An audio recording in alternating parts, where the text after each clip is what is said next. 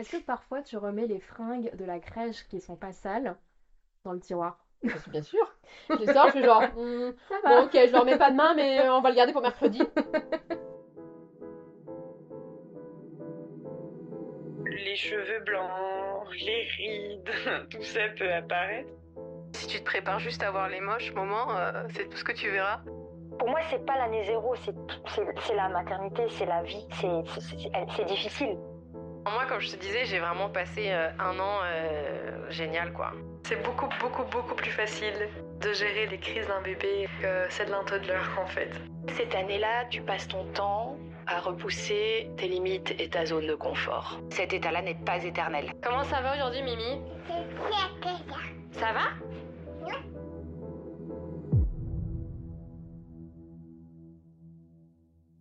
Salut, bienvenue sur Zero to One, je suis Stéphanie Ayozawa et je vais à la rencontre de femmes et d'hommes devenus parents pour qu'ils me livrent le parcours des 12 premiers mois avec leur bébé.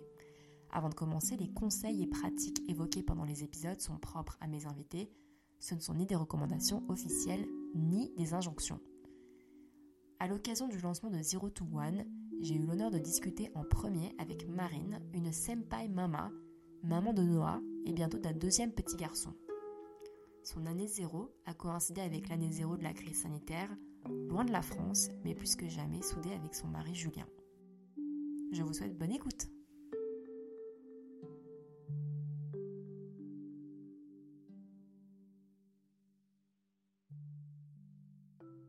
Bonjour Marine, Bonjour Stéphanie. comment ça va aujourd'hui? Bah très bien, écoute, euh, c'est parfait de commencer ce podcast alors que j'ai un deuxième bébé qui va arriver. euh, Oui, bah écoute, tu me... Comme tu- ça, on se remet dans le. Ouais, tu dans le me, tu me devances dans les questions, mais euh, je pense que ce serait pas mal que tu nous, nous décrives euh, le... qui est constituée ta famille. À fait. Bah, moi, euh, nous, on habite au Japon depuis maintenant euh, 10 ans. Enfin, ça fera, ça fait 10 ans, non, ça fera 10 ans en 2023 pour moi et ça fait 10 ans pour mon mari déjà. Et donc, on est tous les deux au Japon, juste nous deux, pas d'autres familles. Et euh, mon petit garçon qui, a, euh, qui va avoir 3 ans là le 7 euh, octobre prochain. Et un deuxième bébé qui va arriver en octobre lui aussi. Donc, comme ça, deux bébés d'octobre pour En compléter octobre la famille. ou potentiellement C'est temps, ce serait voilà. bien. On, verra, on verra si. on verra quand bébé décide de sortir. Exactement. Euh, alors, est-ce que tu peux nous raconter euh, rapidement bah, ta grossesse au Japon du coup? Mhm. Et puis peut-être le cheminement, euh, comment est-ce que tu as décidé euh, de sélectionner cette maternité? Comment est-ce que tu as été accompagnée si tu l'as été? Mhm. Euh, Comment ça s'est passé avec ton mari? Euh, nous, on savait déjà qu'on voulait des enfants. euh, C'était un sujet qui est venu très tôt, en fait, euh, dans notre, euh, dans notre relation avec mon mari. On voudrait des enfants euh, dans un futur plus ou moins proche, etc. Et euh, qu'on avait, qu'on a décidé de mettre en place euh, une fois qu'on a eu fini euh, notre mariage, euh, notre entreprise qui était notre premier bébé, en quelque sorte. Et là, qu'on était un petit peu établi, on s'est dit, bon, ben, allons-y pour le projet personnel de mettre en place un, un bébé, qui arrivait très vite. Donc ça, c'était il y a combien de temps? euh, c'est mon fils, il est né en 2019 et on a réfléchi au projet, euh, à lancer le projet bébé après notre voyage de noces, donc en décembre euh, 2018. Ok, Et donc j'étais enceinte en février 2019. donc très euh, rapide. très vite. Très vite, euh, très concrètement. euh, je ne pensais pas tomber enceinte aussi vite. parce que, bon, on sait que ça peut prendre du temps, etc. Donc on n'avait pas d'attente particulière.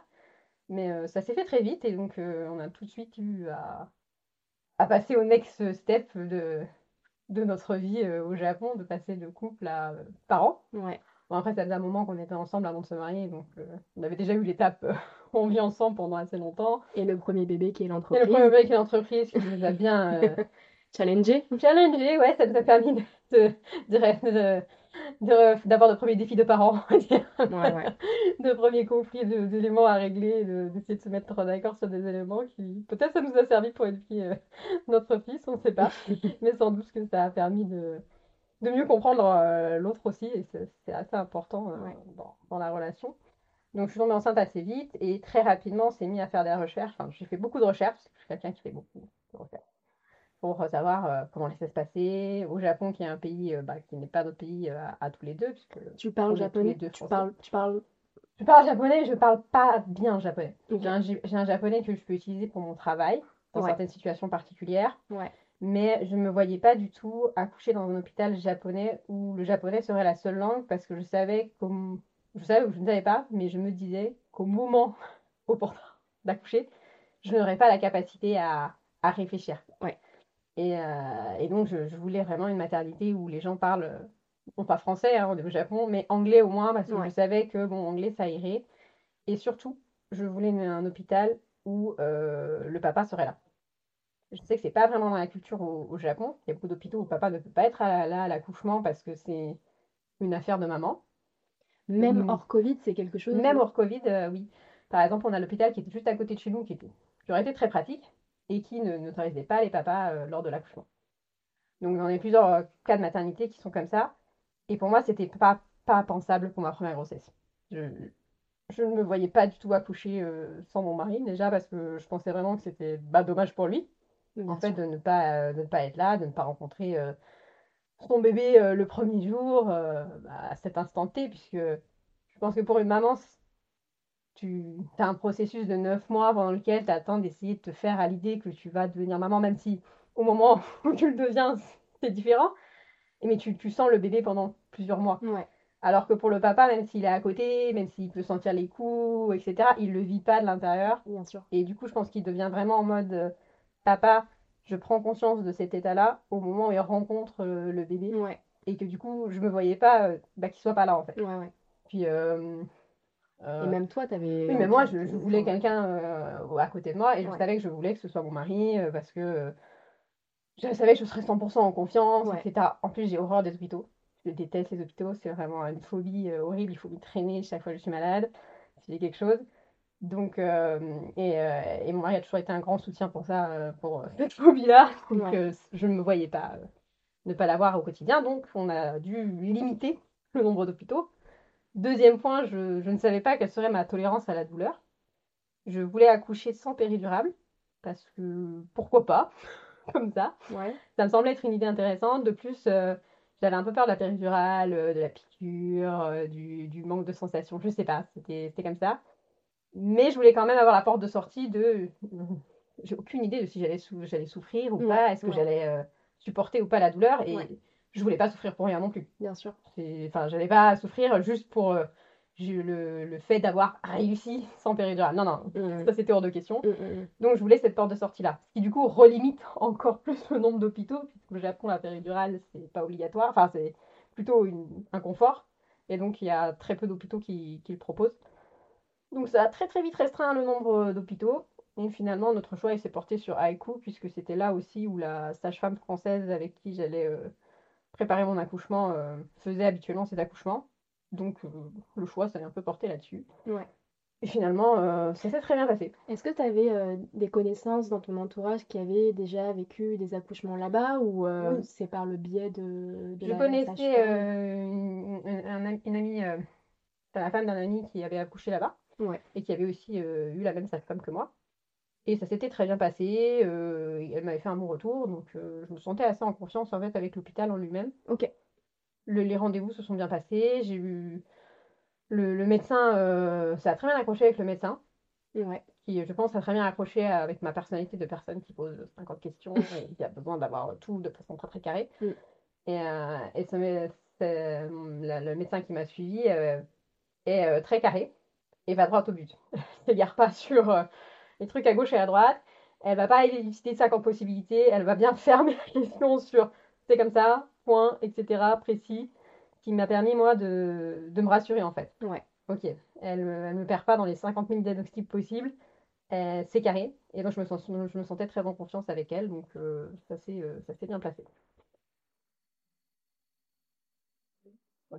Donc ça c'était pour la partie euh, Maternité, etc. maternité, on va dire. Euh, du coup, bon, rapidement, comment tu te sentais pendant la grossesse? Euh, c'était ta première grossesse, donc je pense qu'il y avait pas mal d'inquiétudes. C'était ma première grossesse, donc bien sûr, euh, moi j'aime bien tout lire, être au courant de tout, etc. Donc j'avais j'avais lu des milliards de trucs, internet, il y a plein de choses à lire. C'était et bien et pas bien, parce que des fois ça peut être très angoissant, des fois très intéressant.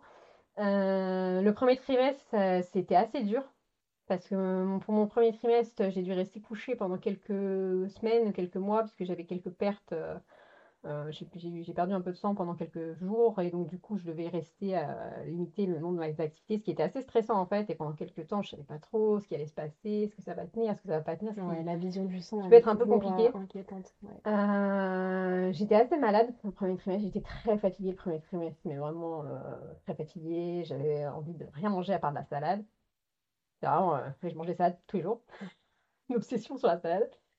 Euh, mais après, dès le deuxième trimestre, dès qu'on a su que bah, du coup, la grossesse allait poursuivre, que les examens étaient normaux, etc., que tout semblait bien se passer, euh, j'ai vécu le reste de ma grossesse de façon très, très bien en fait. J'étais en pleine forme, j'ai pas eu de douleurs particulières, euh, je me sentais vraiment très très bien. J'ai travaillé jusqu'au bout. Du coup, je gère une entreprise, donc euh, de ton premier bébé. voilà. Euh, mon premier bébé, je me voyais pas euh, arrêter de travailler en fait. Ouais. Ne serait-ce que parce que travailler, ça m'occupait l'esprit. Ouais. Donc ça me permettait de ne pas être trop être dans l'attente, euh, surtout je pense au dernier trimestre qui peut être assez long quand on est euh, dans le stade où on ne peut plus trop bouger et on est un peu à, à attendre un petit peu ce qui se passe tous les jours. Moi j'étais vraiment au travail tous les jours donc ça me permettait de me dire bon bah de toute façon je suis occupée et ça arrivera quand ça arrivera. Donc j'avais pas trop le temps de m'inquiéter de comment se passerait l'accouchement, est-ce que ça se, est-ce que ça, se- d'imaginer trop de scénarios en plus de ceux que j'avais déjà imaginés. Qui étaient déjà nombreux. Il y en a déjà beaucoup, donc je les avais passés en revue parce que j'aime bien euh, savoir euh, avoir toutes les possibilités.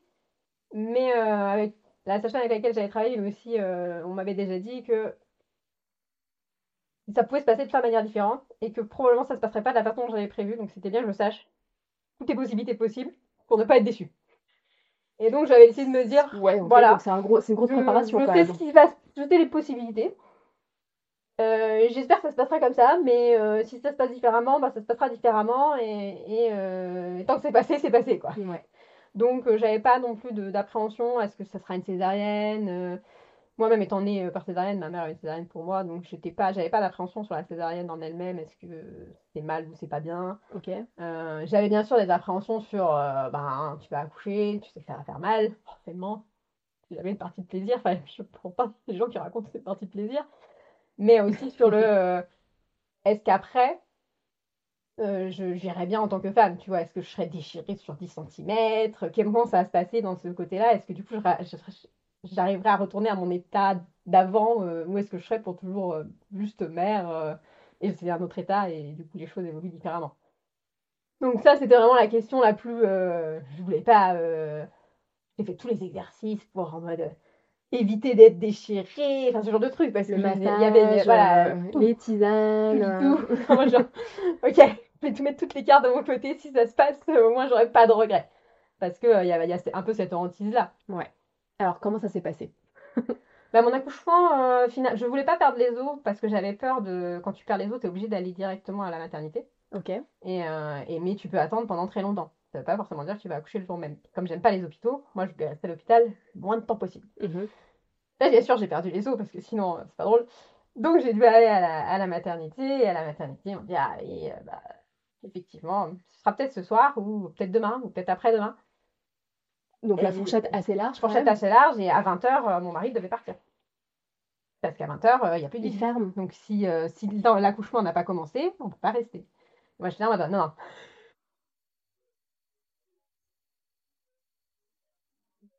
Escalier dans la, dans l'hôpital, euh, je marche, du ballon, tout, tout pour que ça, ça se passe. Euh, et finalement, oui, oui, euh, ça s'est enclenché assez vite en fait. Euh, J'ai eu un accouchement plutôt rapide. je pense qu'on est arrivé à la maternité, il était 2 heures, il y avait des examens, tout ça. 14 etc., à 14 heures de l'après-midi. Ouais. Euh, on a fait des examens, j'ai commencé à avoir un peu des contractions vers 16 heures, et mais vraiment des vraies contractions vers 20 heures. Et, euh, et mon fils, il est né à minuit 50. Donc globalement, j'ai pas poussé pendant très longtemps, j'ai pas eu beaucoup de contractions. Enfin, un premier accouchement, c'est assez court. Je crois qu'il notait 6 heures ou quelque chose comme ça, officiellement par le médecin. Ouais, c'est euh, d'après ce que j'ai compris, c'était assez long. Bon, plutôt ouais. court. J'ai pas un souvenir. euh, Je, je me souviens que mon mari était là. Donc sans péridurale. Hein. J'ai accouché sans péridurale. Ouais. Euh, j'ai pas. J'ai eu de la chance, j'ai eu trois pauvres petits points pour me recoudre, donc euh, on va dire que voilà, ça s'est très bien passé à ce niveau-là. Ouais. J'ai été bien coachée par, par ma sage-femme pour pousser au bon moment, euh, etc. Donc la sage-femme française Sage-femme qui a française. qui a pu assister à l'accouchement, voilà. Donc il a pris un petit peu le devant euh, sur euh, la, la sage-femme japonaise qui était là aussi et mon médecin pour qu'elle puisse euh, bah, du coup accompagner ma voix. Et c'est vraiment, c'était mon repère quoi. Elle était là, elle me disait de faire ça, ok, je suivais. Je me rappelle avoir eu extrêmement mal jusqu'au moment où on me dise, hé madame, il est l'heure de, De de pousser pousser Ouais. qui m'a libérée moi-même parce que pour moi, je me suis dit, c'est la ligne d'arrivée. Ouais. Ok, maintenant, c'est parti. Et, euh, et tu vas aller au bout. Et en allant au bout, tu seras libérée. Ouais. Parce que pour moi, il y avait vraiment ce côté-là de le bébé, c'est ma responsabilité jusqu'au moment où il arrive. Et Ils sortent de toi. jusqu'au moment où il sort de moi. Ouais. Parce que du coup, bah, il était, euh, là, donc c'était ce que moi je mange, qu'est-ce que je fais, comment je me couche, Mm. est-ce que je fais beaucoup de trucs. J'avais cette impression que c'était ma responsabilité. Toute la charge était Toute la sur charge tes était sur épaules. moi Ouais. et qu'à partir du moment où il serait à l'extérieur, je pourrais partager cette charge-là. Mm. Et c'était vraiment euh, le soulagement quand il est né. Euh, quand mon fils est né, j'étais vraiment euh, Ah, ça y est, il est né en fait. Il est né, il a crié. Je vois qu'il est avec son père. Ok. Je, Je suis plus toute seule. je, je safe. Ouais. J'ai parlé pendant une heure à ma sage-femme en mode je suis libérée, euh, donnez-moi mon Kinder Bueno. J'avais des Kinder Bueno venus de France, donc j'étais très contente. La libération. J'avais vraiment vécu ça comme une libération de ok, Mm. je, je vais pouvoir. euh, J'ai fait ce que je devais faire, Mm. j'ai rempli mon rôle pour Mm. le moment. Mm. Et, euh, et là, il faut que je, je, peux, je peux respirer en fait. Que vraiment un soulagement. une fois que. Est-ce qu'on peut donner le. Est-ce qu'on Oui, peut nommer sûr, ton fils? Noah, quand, quand Noah est né, où est-ce qu'ils l'ont. Enfin, comment ça s'est passé? Enfin, Euh, les- Noah est né, l'ont- euh, mon mari a pu couper le cordon. Ok. Euh, il a pu le prendre, euh, ils me l'ont donné, ils, ils l'ont donné, ils me l'ont donné tout de suite, donc j'ai pu le prendre sur moi tout de suite, de regarder à quoi il ressemblait, etc. C'est du pot à pot à la Ouais. française ou. Enfin, Euh, à oui, la française. oui, je peux le prendre tout de suite avec ouais. moi, et il a pu téter un petit peu, Euh, il avait sa petite tête euh, toute euh, bouffie euh, par le haut, et- mais il était, il était très mignon. Ouais, Et mignon. puis ils l'ont ils l'ont récupéré et, et, euh, Julien a pu rester avec lui. Et puis tout de suite après, Julien est parti avec euh, mon bébé. Euh, et donc ils sont partis pendant deux heures pour le, pour le truc là. Et, et moi je suis restée euh, du coup euh, à me faire recoudre un petit peu et à, à attendre la fin des, de tout ça, le placenta, Ouais, de- la sage-femme, ouais, ouais, etc. Mais, mais pour moi j'ai vraiment vécu ça, hein, le soulagement. Ok. Ok, je, je me suis libérée, il va bien, il est avec son père, donc du coup, pas de stress en mode il est avec son papa, ça va très bien se passer. Mon mari parle par- parfaitement japonais, etc. Donc je savais que de toute façon, euh, il préfère des trucs que moi je pouvais pas faire. pas de problème. Euh, et j'étais vraiment en... J'étais hyper en forme. Si bien que quand on nous a ramenés à la chambre, euh, mon fils est parti en observation parce qu'il avait un petit, euh, un petit poc à la tête, euh, je pense qu'il s'est cogné ou à la, à la naissance, on ne sait pas si c'est en passant dans le... Une procédure. Enfin, c'était la procédure qui l'avait un petit peu. Ouais, je sais pas, dans- en passant dans le... Il a, il a pu se blesser un petit peu, l'eau- enfin, je sais pas comment il, quand, quand il est né en fait, donc il a un, un petit poc à- au, au haut du crâne, une petite croûte, quelque chose comme ça, donc ils l'ont gardé en observation, mais rien de, rien de particulier. Et moi j'étais... euh, j'avais une, une bouffée d'adrénaline, j'étais là en mode ah mais tout va bien, euh, je vais lire un peu, je vais manger. Alors que mon mari était, était fini. Lui, il avait tout vécu, je lui avais broyé la main, il avait tout vu en mode spectateur parce qu'il ne pouvait pas faire grand chose en même temps euh, pour, pour aider le process. Et je pense que ça l'a vidé de toute énergie possible, aussi bien qu'on aurait dit que c'était lui qui avait accouché et, et pas moi. Mais euh, qui était assez drôle d'ailleurs. Euh, on a de, de très belles photos de, de naissance où, euh, Où il dort sur le où il canapé dort, à hein, côté. sur le canapé avec, avec euh, le bébé qu'il a fait naître. Donc là, c'est les tout débuts de votre moment tous les trois. C'est ça. Donc toi, tu te sens soulagée, Ouais. tu te sens énergique. Ouais, le premier jour, oui. Les deux jours après, je suis un déchet. Ok. Les deux jours d'après, j'ai mal à la poitrine. J'ai décidé de pas allaiter, donc euh, du coup, forcément, euh, ben, il faut le temps que ça se décongestionne, tout ça. Ouais. Et, euh, et je suis super malade parce que du coup, avant d'accoucher, euh, j'avais un espèce de, de rhume que je pouvais pas soigner parce que bah, j'ai droit à aucun médicament. Ouais. Et, et je pense que la fatigue de l'accouchement et le rhume m'ont rattrapé. Et pendant deux jours, j'étais, j'avais mal à la gorge, j'étais fatiguée. J'avais la force de ne rien faire. Et donc pendant ces deux jours, j'étais là, je regardais mon bébé, mais la nuit, c'est pas moi qui donnais à manger, je changeais pas le je pouvais rien faire. D'accord. Donc j'étais vraiment euh, au bout de ma vie, j'ai tout donné, j'ai plus rien. Ouais, ouais, ouais. J'ai plus de force. Et, euh, et c'était Julien qui a pris le relais, puisque dans cet hôpital-là, le papa pouvait rester. euh, Julien est resté toute la semaine à la maternité. Ouais. Donc, c'est vrai que ça a créé un lien vachement important entre lui, le bébé, la dynamique en fait entre nous trois. Parce que du coup, il était vraiment là bah, tout le temps. Le seul moment où il est parti euh, pour chercher quelque chose à la maison, euh, c'est le moment où le médecin est venu pour euh, les oreilles de mon fils euh, et pour dire qu'il a, que le, le test d'audition ne revenait pas positif. Et, euh, et alors là, moi j'étais perdue de chez perdue parce que bah, je m'attendais pas à cette nouvelle forcément. Mm. Puis il y a le pic des hormones qui était super haut qui redescend. Donc Mm. c'est un petit peu au bout de ta vie. Je trouve que c'est vraiment le, les hormones qui redescendent. C'est vraiment comme, je sais pas si on était des gens drogués et que le t'as plus de t'as plus rien en fait. Ouais, Euh, c'est ouais, c'est c'est- la c'est descente. vraiment la descente est très très dure en fait. Et là, euh, j'étais perdue. J'avais plus de repères, euh, plus personne, donc c'était vraiment qu'est-ce qui va se passer? Bon, finalement, il s'est passé quelques semaines plus tard et, et il s'est juste avéré que l'audition de Noah a mis longtemps à. On a eu des suivis et des examens et il entend très très bien. hein. C'était un petit peu long à se mettre en place en fait. Ça peut arriver, il y avait de l'eau dans ses oreilles, etc. Bref. Ouais, mais c'est quand même, euh, c'est quand même Mais sur le coup, une je- première je nouvelle. voilà, sur ouais, le coup, non. je m'y attendais pas et j'étais toute seule pour entendre cette nouvelle-là. Mm. Et sur le coup, je me suis dit, ah, voilà, euh, qu'est-ce qui va se passer, quoi? Ouais. Qu'est-ce qui va se passer avec euh, mon pauvre petit bébé? Et euh, je sais pas, peut-être que c'est un truc que j'ai pas compris comme il faut, euh, ou euh, le, le fait d'être vraiment euh, toute seule euh, Mm. m'a un peu désa- déstabilisée. Ok. Donc, Donc- ouais, la première semaine euh, était. euh, Donc, à part cette- ce petit épisode inquiétant, Oui. enfin, petit épisode, cet épisode inquiétant, globalement, euh, il y a eu un espèce de d'équilibre à trois qui Oui. s'est créé naturellement. C'est ça. Donc, ça, c'est super. C'était cool. Puis on est rentré à la maison. Ouais. Et alors là, le moment où on est arrivé à la maison, il y a vraiment le moment où euh, on arrive et euh, le- mon mari dû aller faire les courses parce qu'on n'avait rien à la maison pour certains trucs et que ce, ce week-end-là, il y avait un typhon qui passait. Donc il fallait aller acheter euh, deux, trois trucs. Un gros typhon. Un gros typhon, Ouais. un très très gros typhon. Ouais. Il fallait acheter deux, trois trucs et il fait bah, je vais faire des courses. Ouais. Et là, je le regarde et je fais non. Oui, moi je reste pas toute seule en fait. Je...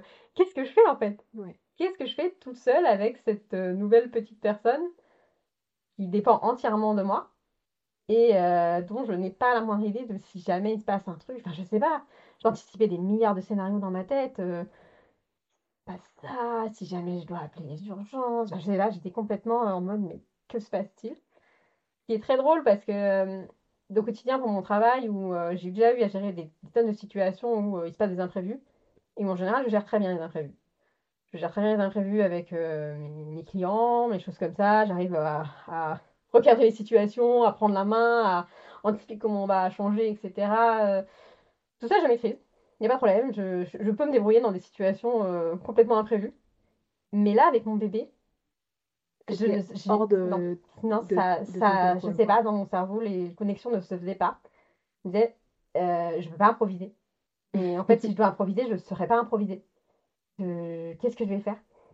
Je... Je, je voyais beaucoup plus mon mari improviser. Il disait, ok, il- au pire, il pourra se débrouiller. Il pourra faire des trucs que moi, je peux pas faire. Je sais pas. Euh, le, je, je me, je me voyais où euh, je me disais, mais imaginons, je dois faire un truc et je je comprends pas parce que je suis perdue à cause de la langue, par exemple, et, Mm. euh, et j'arrive pas à, à faire ce qu'il faut faire si je dois appeler. euh, Pourquoi j'aurais dû appeler le SAMU? J'en sais rien, ce bébé allait très bien, donc euh, je pense pas que j'aurais dû appeler le SAMU qui allait s'étouffer avec un truc qu'il pouvait même pas attraper. Oui, mais bon, enfin, on regarde tout le temps enfin, voilà. s'il respire ou pas au début. Donc, euh, voilà, vraiment dans, le, tous les scénarios possibles et Ouais, ouais. imaginables, et euh, j'arrivais pas à voir comment, comment ça allait être possible si mon regard se détachait de cette petite personne deux minutes en fait. D'accord. C'était vraiment une espèce d'angoisse pendant, euh, pendant, euh, pendant cette première, euh, ces premières semaines en fait. Que ça, c'était le ressenti le premier jour quand vous êtes arrivé à la arrivé maison. à la maison, et ce ressenti de il faut que je sois tout le temps avec mon bébé, je peux pas le laisser, Ouais. je peux pas dormir en fait, j'arrivais pas à dormir.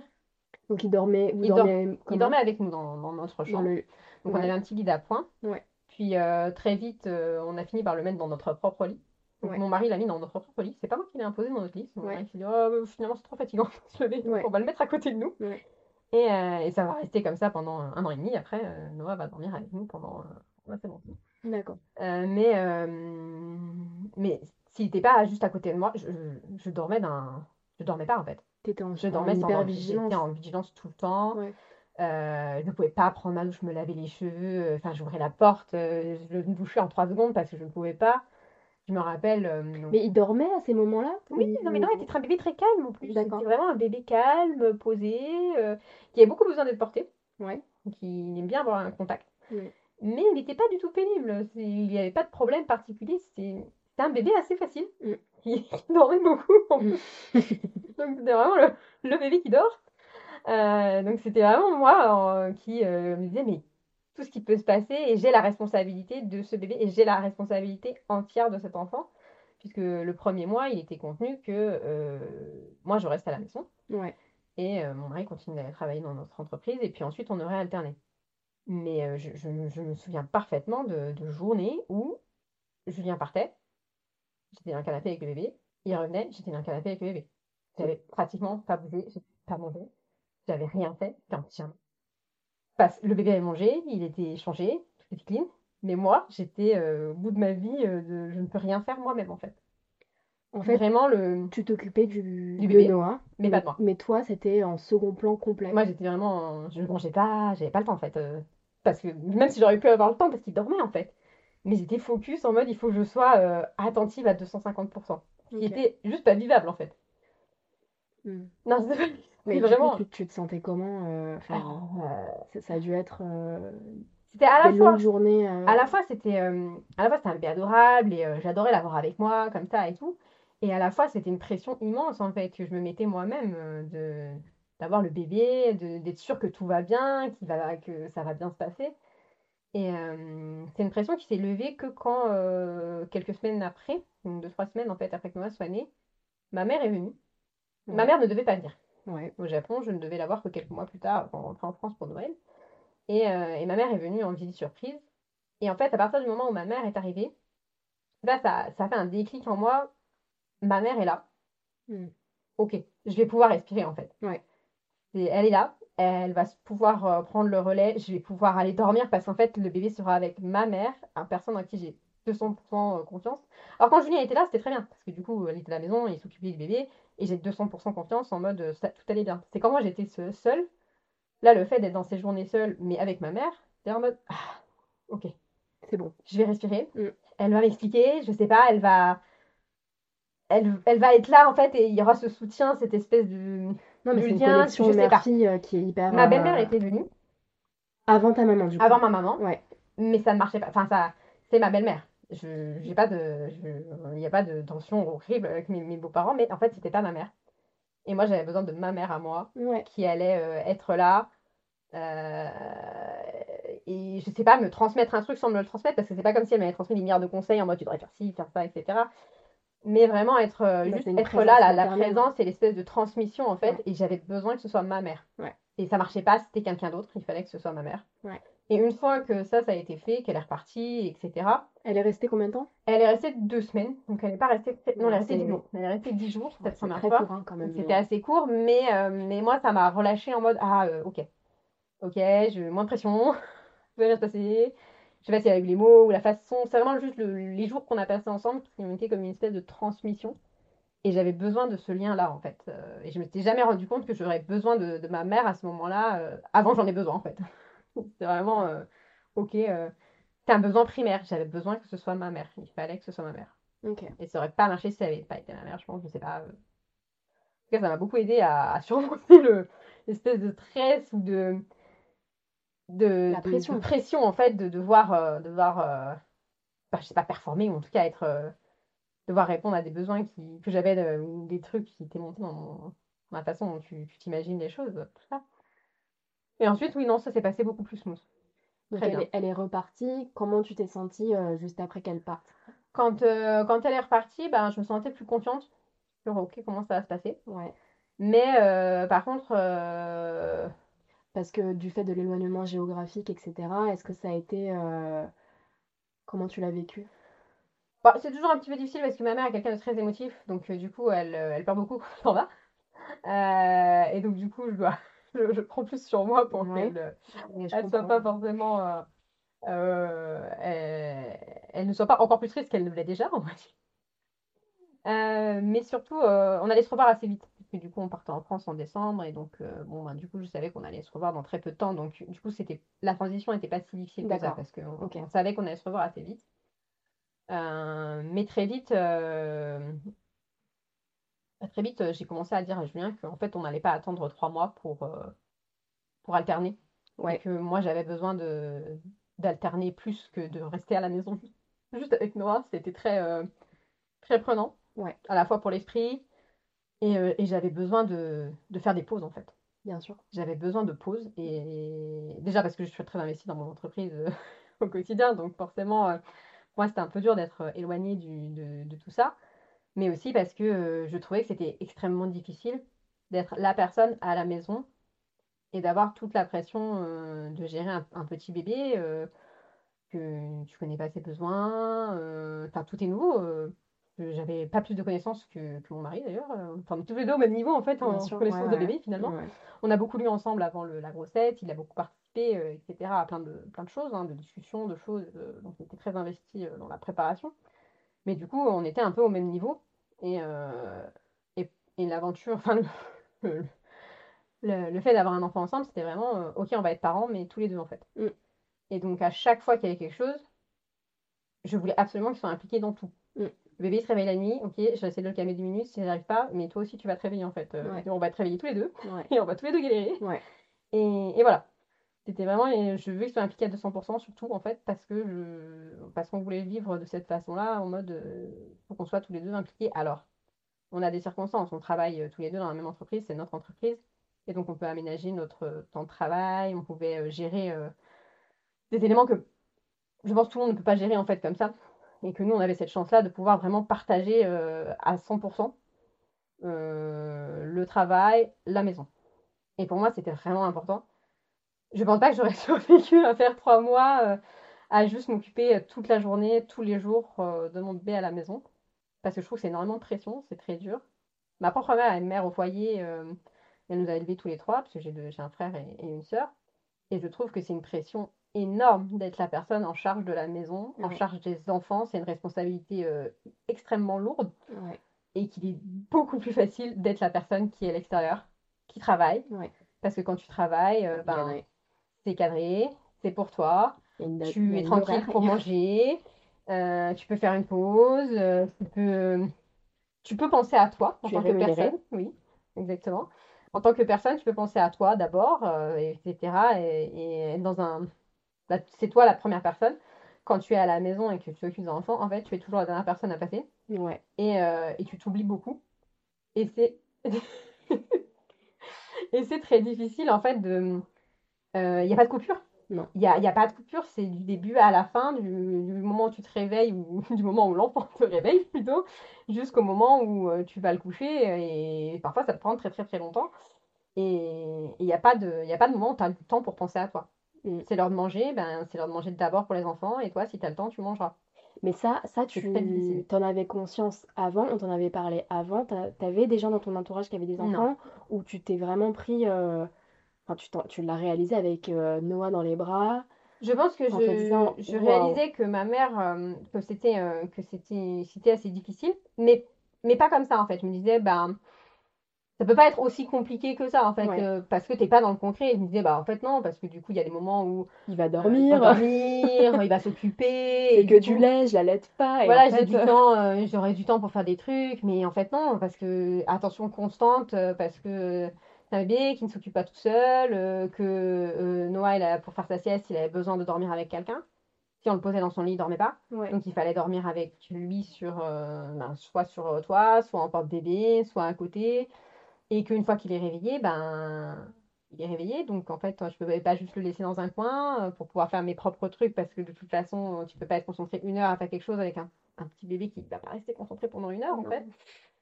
Euh, et, et non, pas du tout. J'avais pas du tout cette conscience-là de, en fait, euh, tu n'as pas de temps pour toi, pour rien. Mm.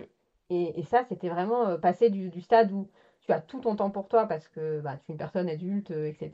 Et que euh, tout mon temps était, était pour moi ou pour mon couple, mais en tout cas pour moi, enfin, en tant que personne. Et même au travail, vu que c'était votre bébé, Voilà. c'est vous qui avez le contrôle. En fait, t'avais vraiment le Tu as contrôle. le contrôle sur tout. Et là, te retrouver à.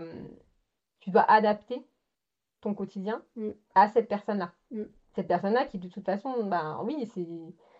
elle a rien demandé. Et c'est normal qu'en fait, euh, elle ait du temps euh, parce que, ben oui, en fait, euh, c'est, il faut prendre le temps de s'en occuper et que, ben, tu peux pas faire mon. T'as des plans qui marchent ou ne marchent pas.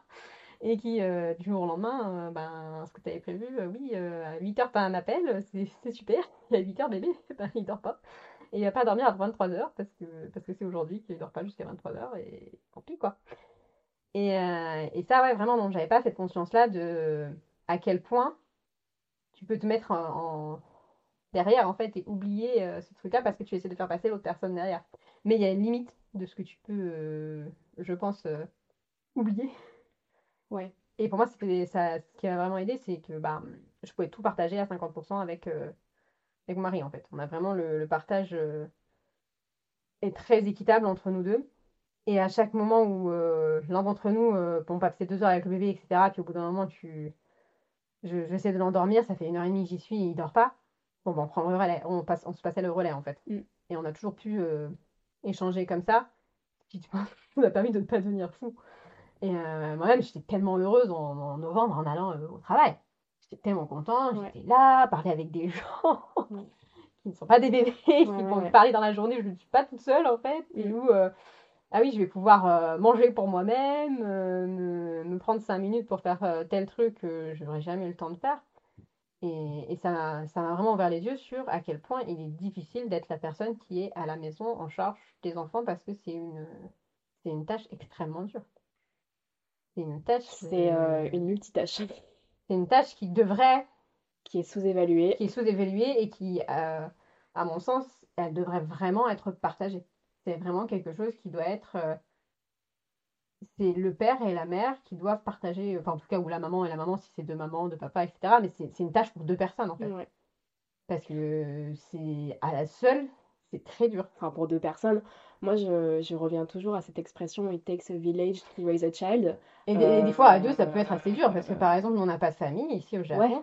Et donc, il y a des moments où on se dit, mais euh, on aimerait bien avoir une pause pour tous les deux, en fait. Ouais, Une pause, ouais, bah oui. je sais pas, tu pars en week-end, euh, etc. Tu fais tel truc. Euh, Ma mère est venue. euh, Bah, alors bon, il y a eu le Covid.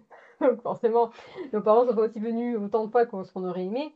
Mais là, quand ma mère a réussi à venir en mai euh, de cette année-là, euh, il y a eu euh, un ou deux soirs où on est allé, on sortir parce qu'elle est- s'est occupée de, de Noah, ou elle allait le chercher à la crèche ou faire d'autres choses, etc. et sortir la journée avec lui. Et c'est la délivrance. Tu te dis, ah mais waouh, trop bien. euh, Mm. On peut, euh, on peut profiter davantage. Mais Même si c'est vrai que la première fois, la première fois on est rentré en France, donc euh, Noah avait deux mois, quelque chose comme ça. ouais, je voulais que tu me racontes euh, Oui. comment s'était passé le voyage. Moi, c'est un truc qui m'intéresse Euh, aussi. alors, euh, Le vol, le, le- voyage. le- le vol aller s'est très bien passé. Parce que, enfin non, Il avait quel âge? Noah il avait, il venait d'avoir deux mois. Ok. Donc oui, Donc- c'était 7 décembre, il est né en octobre, donc oui, il avait, il venait juste d'avoir deux mois. Euh, donc euh, le vol aller, ben écoute, euh, c'est très mal passé pour nous. On a très mal dormi avec Julien, qu'on n'arrêtait pas de se réveiller en se disant, Oh, t'imagines, il a pleuré, on n'entend pas, ou le bruit de l'avion, ça va le déranger, ou Est-ce qu'il inspire? la panique, pas. Ouais. On va l'entendre parce que ça fait un bruit fou dans les avions. Deux mois, c'est tout petit. Hein. Alors que Noah, lui, il a dormi mais, euh, 10 heures sur son vol de 12. Euh, il a mangé deux fois. Il était en mode euh, je, que je sois dans l'avion, dans ma poussette ou n'importe où, je, ceci ne m'atteint pas. Mais vraiment, euh, lui, il a bien vécu son vol. Bah, bruit blanc, papa et maman. Voilà. Il avait à manger, il pouvait dormir. Ouais. Zéro problème pour lui. Donc euh, nous, on a très très mal vécu le vol, c'est le stress absolu. Mais euh, non, non, il a très très bien vécu le vol. Et là où ça a été... on a commencé par chez mes parents. Ça s'est assez bien passé parce que euh, euh, mes parents ont l'habitude de mon caractère très difficile. Donc ils savent que si j'ai décidé que ça serait comme ça, ça sera comme ça. Donc ils n'ont pas forcément discuté euh, les choix qu'on avait décidé de faire pour notre bébé. C'est-à-dire on dort avec lui, chose qui ne se fait pas spécialement en France. Euh, on dort avec Noah et on s'adapte à son rythme de, de dodo, de je sais pas quoi, etc. euh, comment ça se passait. Donc ça s'est plutôt bien passé. Euh, quand on allait chez mes beaux-parents, mes beaux-parents, on pensait que c'était une bonne idée de nous payer un week-end euh, pour tous les deux, Julien et moi, euh, dans un hôtel sympa pour qu'on puisse se retrouver. Et, C'est pas... L'idée venait pas de vous, hein. C'était Non. eux qui se sont dit, Non. ce serait bien ce que... serait bien, ce serait sympa parce que du coup, bah, vous allez, vous pourrez laisser le bébé avec nous et, et nous, on pourra être tranquilles tous les deux parce que du coup, bah, c'est fatigant d'avoir un bébé, etc. On pourra bien dormir, enfin bref, etc. Mais nous, pas du tout. Nous, c'était la panique à bord. Et pas seulement moi, c'est la même chose pour mon mari. C'était vraiment, notre bébé de deux mois qui est avec nous tout le temps, et il faut qu'on le laisse à euh, mes beaux-parents. Pas qu'ils s'en seraient mal occupés. Oui, pas tout à fait euh, confiance en mes, en mes beaux-parents. Mais, euh, mais on ne se voyait pas du tout être détaché de notre bébé. C'était vraiment la panique du euh, non, non, ça fait que deux mois qu'on est avec et ça ne nous détend pas du tout d'être loin de notre bébé en fait. Ouais, ouais. Ça nous stresse plus qu'autre chose. Ouais. Et donc, ça a été assez horrible. Ce week-end-là été assez horrible parce que tout ce qu'on voulait, c'était rentrer, euh, retrouver notre bébé Ouais. pour être avec lui et, euh, et ne pas le laisser euh, tout seul en fait. Enfin, on avait vraiment ce- cet attachement qui était assez profond. Bah, ça a été imposé à vous, quoi, plus que Oui. vous qui étiez prêt à. Voilà. Nous, on n'était pas du tout dans cette optique-là en fait. Ouais. On n'était pas dans cette optique-là et, et- et ça se passait bien au quotidien. Et donc, du coup, on a été un peu pris de, de court par cette, par cette annonce-là. Euh, le Noah est un bébé qui avait besoin d'être euh, d'être beaucoup porté. Et, euh, et on n'était pas du... on le laissait pas pleurer en fait. Ouais. bon, c'était le choix qu'on avait choisi de faire pour, euh, pour Noah. Donc, on- dès qu'il avait besoin, bah, on le reprenait, etc. On allait le voir. Il va pas forcément avec certaines, euh, certains choix d'éducation qu'on a pu rencontrer en France dans, la- dans les familles. Et donc, euh, enfin, dans nos familles. Euh, et du coup, euh, ça a créé quelques conflits, oui, effectivement. Mais bon, c'était notre bébé. Et, et en fait, ce qui était important, c'est que mon mari et moi, on était d'accord. En gros, voilà, vous étiez d'accord, ton mari et toi. Voilà. Et malgré les, entre guillemets, désaccords sur les certaines manières de D'éduquer, d'aborder, ouais, voilà, d'éduquer, enfin, De d'aborder la le- maternité. Ça va, ça, enfin, c'était pas trop, euh, vous avez- comme vous étiez un- une team tous les Comme deux. on était tous les deux euh, d'accord et solidaires, en fait. On était, Ouais. on était un bloc en mode, non, ça va être comme ça, en fait. Ouais. C'est comme ça et pas autrement. Ça t'a pas trop affecté, enfin, Non, en fait, les conseils non sollicités, les remarques non sollicitées, les remarques culpabilisantes, oui. comme on appelle ça avec Ouais, mes exactement. copines. Non, euh, parce que de base, j'ai un caractère vraiment très euh, pénible. Enfin, j'ai un caractère assez fort. Et si j'ai décidé que c'était comme ça, ce serait comme ça. Ouais. Et, euh, et comme je pouvais faire euh, équipe avec mon mari, on était d'accord sur Ouais. ok, c'est comme ça et pas autrement. Ça. Bah tant pis. Oui, c'était votre bouclier. C'était, voilà, on était en mode ok, ça va passer. Euh, et donc, du coup, c'était, c'était vraiment important, ouais, effectivement, parce que je pense que certaines. Enfin, je trouve que les gens ont trop tendance à vouloir. euh, tout le monde veut donner son conseil euh, de moi j'ai fait Ouais. moi j'ai fait ça, tu devrais faire comme ça, tu devrais faire comme ci. Oui, bah en fait, je vais faire comme je peux, déjà. Comme ça me va à moi Ouais. aussi. Et, et puis après, on verra, on verra ce qui se passe, quoi. Donc, Ok. finalement, quand on est rentré de, de France, Non, on att- était content Ouais, mais, de euh, mais euh, toi, ça t'a fait. euh, Enfin, ça, ça t'a. Enfin, vous deux, du coup, ça t'a rassuré de, de, de dire que vous alliez passer. euh, vous alliez enfin rentrer en France, présenter Noah, de retourner un petit peu aux sources, ou c'était. Non, on était content, j'étais content de rentrer, il y avait la famille qui allait le voir, etc. Et du coup, c'était un bon événement et euh, c'est toujours plaisant de, de rentrer en France. Donc, j'étais pas vraiment spécialement euh, stressée de rentrer en France. Mais euh, comme euh, pour l'organisation de notre mariage, euh, c'est exactement la même chose. Une fois qu'on est rentré au Japon, on était tranquille d'être OK, on est enfin chez nous. Et en fait, là, du coup, on n'a plus besoin de justifier rien du tout non plus. Il n'y a plus de discussion à avoir sur faites ci, faites ça, etc. Machin. Donc c'était vraiment beaucoup plus. euh, On était soulagés de rentrer quand même pour Ouais. retrouver notre, euh, bah, notre chez nous, nos règles, notre organisation, euh, sans avoir à. Même si on était d'accord tous les deux sur comment on allait éduquer notre fils, c'était. T'es quand même obligé de. T'as les gens qui te posent des questions, donc t'es obligé de dire oui, mais nous on fait comme ça, de justifier, ce qui est un petit peu fatigant à terme, de devoir quand même justifier le pourquoi tu fais comme ça et pourquoi tu fais pas autrement. Donc on était content de rentrer. Sauf qu'on pouvait pas savoir qu'à ce moment-là, euh, en rentrant en janvier 2019, euh, ben en fait, euh, on serait, euh, Janvier 2020. Janvier Janvier 2020. 2020. Ouais. on serait en autarcie complète dans le Japon. Alors, avant de, de passer sur le sujet Ouais. crise sanitaire, on est à 2-3 mois postpartum. Ouais. Ton corps, comment tu, comment tu te sens avec ton corps? Alors, je pensais que, alors j'ai mis, j'ai, quand je suis ressortie de la maternité, j'avais déjà perdu la plupart de mes kilos de grossesse. J'étais montée euh, à peut-être 10 kilos de plus, 10-12 kilos de plus que mon poids, 12 kilos je pense que mon poids d'origine. Ouais. Et quand je suis sortie de la maternité, euh, il me restait 3-4 kilos à perdre. Et je pensais que je les perdrais assez vite, ce qui n'était pas le cas. J'ai mis assez longtemps pour les perdre, ces derniers kilos de fin de grossesse, c'est ceux qui restent incrustés et je voulais vraiment les perdre. Mais euh, j'ai mis vraiment longtemps à les, à les- à les perdre. Et euh, surtout, en fait, euh, bah, je me, je me suis rendu compte que mon corps avait un peu changé et que, par exemple, euh, bah, en fait, ma taille s'était étirée, mes os avaient une forme différente et Ouais, les hanches, hein. les hanches, j'ai mis pratiquement plusieurs mois, peut-être six ou même plus, voire un an pour certaines choses, pour re-rentrer dans certains vêtements. Ouais. Et je pensais pas que c'était aussi long que ça, en fait. ce qui m'a profondément déprimée la première fois où j'ai essayé des vêtements, en me disant, mais j'adore cette robe et je, je, Et je ne je rentre pas ressemble à dedans. une grosse poire Ouais, dedans, ouais. ça ne marche pas. Qu'est- Qu'est-ce qui s'est passé, quoi? On m'avait pas prévenu, moi, je Non. savais pas que ça allait être. euh, Je pensais pas que ce serait comme ça. Je, je me disais, ouais, bon, le ventre, les kilos, etc. Mais Ouais, en fait, mais- je pensais pas qu'il y aurait cette dysmorphie Ouais, vraiment euh, que la de- structure de nos os allait, allait euh, changer. changer et que ça allait euh, et que ça allait prendre prendre du temps. plusieurs mois pour se rétablir. Moi non plus. Et, et c'est vrai que quand j'ai essayé ces vêtements-là, le premier euh, été, donc après ma grossesse, donc c'était 2000, euh, 20 2020, euh, juillet, août, avant qu'on parte peut-être juillet, avant qu'on parte euh, en vacances à Okinawa, j'étais en dépression de qu'est-ce que c'est ce truc? Ces vêtements ne me vont plus, j'adore ces, ces vêtements d'été et je et j'avais mes hanches, j'avais l'impression qu'elles étaient énormes en fait et que, que, que ça, ça avait vraiment changé ma silhouette et je, n'étais pas du tout adaptée à cette silhouette. J'ai donc euh, passé l'été en maillot de bain à la japonaise, c'est-à-dire avec mon short de bain pour camoufler un peu. Je, je pouvais rester en short, mais je pouvais pas être en maillot de bain, maillot de bain. Donc le short Tu- permettait de camoufler mes hanches un petit peu, tu vois, parce que tu sais, t'as le maillot de T'étais bain. pas, t'étais pas à l'aise avec. Non. euh, Je, avec cette silhouette-là, en fait, j'arrivais D'accord. pas à. Ok. Je sais pas, je, je trouvais que la dysmorphie n'était pas si importante, je pense qu'elle était dans ma tête, surtout le. Bah moi je t'ai vu et t'étais très Voilà, elle était dans ma tête, je pense. Mais, Donc, euh, t'as vraiment ce rapport-là de, de la façon dont mais tu avec perçois soi-même, toi-même, ouais, tu te avec perçois. soi-même, on est très dur. Et, euh, et, euh, et du- il n'y a pas longtemps à se répéter que je ne suis pas grosse du tout, donc euh, il est très cash là-dessus, parce qu'il sait que je suis très, euh, très critique euh, sur euh, ma propre apparence, mais le, vraiment le, le- de, de, de, de- premier été après ma grossesse, je, non, en fait, non, j'acceptais pas cette, cette morphologie qui avait changé un peu pour moi, en fait, la perception vraiment de, ma personne là-dessus. À deux, trois mois après la grossesse, bah, j'avais encore un peu de ventre tout mou, hein, forcément, euh, c'était pas forcément bien rétabli. Je pouvais pas, j'avais attendu de pouvoir recommencer un petit peu à faire du sport.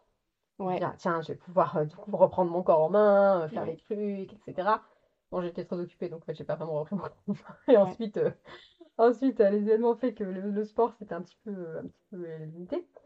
Mais ça se passait assez bien, notamment parce que mon, mon accouchement s'étant bien passé, j'avais pas de séquelles très profondes, par exemple. euh, T'as pas de césarienne. non, j'avais pas de euh, césarienne, j'avais eu, euh, trois, petite. j'avais eu trois petits Mm. points pour me recoudre qui étaient tombés et qui ne m'avaient pas fait si mal que ça, euh, à part pendant la première semaine à la maternité. Je m'étais rétablie assez vite euh, pour La poitrine, du coup, comme t'as Oui. pas allaité, ça Comme j'ai pas allaité, j'ai eu mal pendant quelques temps, mais pas très longtemps en fait. Donc ça s'est plutôt bien rétabli. Et euh, j'ai pas, bon, j'ai souffert de fuite de lait pendant plusieurs mois après euh, mon accouchement, Ouais. mais ça c'est, j'ai pas eu d'engorgement ou de problématiques spécifiques. Donc euh, Est-ce qu'on t'a fait boire le médicament pour se bloquer Non. le... Non. Je, on m'a demandé, et j'avais dit non, euh, je vais, je vais pas le prendre. je verrai ce qui se passe. Euh, ça s'est plutôt bien passé, donc euh, du coup, euh, j'ai pas eu cette, euh, cette, euh, j'ai pas eu de problématique liée à ça vu que c'est resté en mode naturel.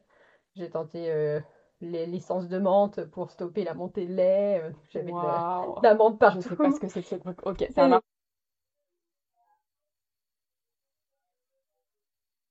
Ah, mais euh, bon, j'étais là, bah, genre, il faut, euh, on va voir ce qui, ce qui va se passer. Euh, et donc, du coup, j'avais pas de, de, de séquelles physiques particulières. Mais dans ma tête, euh, j'ai mis super longtemps à retrouver mon propre corps et mes propres sensations. Dans le sens où, pendant très longtemps, pendant plusieurs mois, j'étais pas. euh, j'étais la mère de ce bébé. D'accord. Donc vraiment, il y avait euh, six ou euh, peut-être ça, enfin, ça fait un bon moment où euh, mon esprit était ailleurs en fait. J'avais pas le temps de m'occuper de moi-même, etc., etc. Il y avait vraiment ce côté, euh, je, je suis à 200% euh, pour euh, m'occuper du, du mon bébé ou de mon travail, des trucs comme ça, mais j'ai pas le temps pour penser à moi en tant que personne en fait. Mais t'en avais conscience ou tu t'en es rendu compte après? Non, je m'en suis rendu compte parce que par exemple, euh, moi j'avais pas de séquelles euh, physiques qui auraient pu m'empêcher de reprendre une vie intime avec mon mari par exemple, mais j'avais pas la tête à ça. T'avais pas Mon cerveau n'était pas branché sur ça en fait. Je, je n'avais pas de, j'avais pas d'envie particulière. J'étais vraiment, euh, je Ok. suis pas là. Ben, j'avais pas ce, j'avais pas d'envie. C'était vraiment, je, non en fait ça me, ma tête, elle n'est pas là. D'accord. Hum, Je pouvais me détacher pour me détacher de moi, pour être dans mon travail, euh, pour être dans d'autres trucs personnels à moi, euh, lire des livres, euh, faire des trucs qui me plaisaient, etc., euh, me remettre dans certains trucs. Mais ça, non, pas du tout. Le, l'aspect vraiment femme et notre vie active en tant que couple, non. C'était en berne. Vous en avez parlé ou... Oui, on en a parlé parce que mon mari est quelqu'un de très impliqué et qui, qui veut euh, vraiment bien faire et euh, qui, euh, qui attache beaucoup d'importance à ce que ça se passe bien pour tous les deux en fait. S'il y a que lui qui s'amuse, ça n'a pas d'intérêt. Donc c'est quelqu'un de très impliqué, euh, il fait des recherches, il lit des trucs, il est à fond euh, trucs que moi. Moi, je vois, moi je suis un peu la, la, la feignante du, du, du couple. hein, je, laisse porter. euh, je suis, Ouais, je tu... suis très feignante. tu compenses sur d'autres trucs quand Voilà, même. donc sur ce genre d'essai, je suis très. pff. Voilà, alors que lui va être très très impliqué sur plein de trucs, mais euh, vraiment, euh, je pense qu'il avait à cœur aussi de. de- Peut-être qu'il a vu des choses sur euh, l'après-accouchement, comment ça se passe, ces choses-là, et qu'il avait envie de, de faire en sorte que ça se passe bien en fait. Est-ce et- que je peux te demander comment c'était pendant la grossesse, par exemple? Est-ce que c'était c'est un truc, c'est un état d'esprit que enfin, le fait d'être maman, c'est quelque chose que tu as ressenti dès la grossesse et donc du coup ça t'a éloigné un peu de cette euh, pré- enfin, de cette Pendant la première grossesse, euh, bah, au début, oui, parce que comme j'étais couchée pendant le premier trimestre, le premier trimestre, j'avais très peur euh, de choc, de trucs comme ça et tout. Donc Ouais. j'étais vraiment, oh là là, tu vois, on va être une parenthèse de, fou pendant, pendant 9 mois. Puis ensuite, pendant le deuxième et le troisième trimestre, c'est revenu. Et notamment au troisième trimestre, j'étais à fond, euh, trop motivée de la vie. D'accord. Là où mon mari ne l'était plus du tout.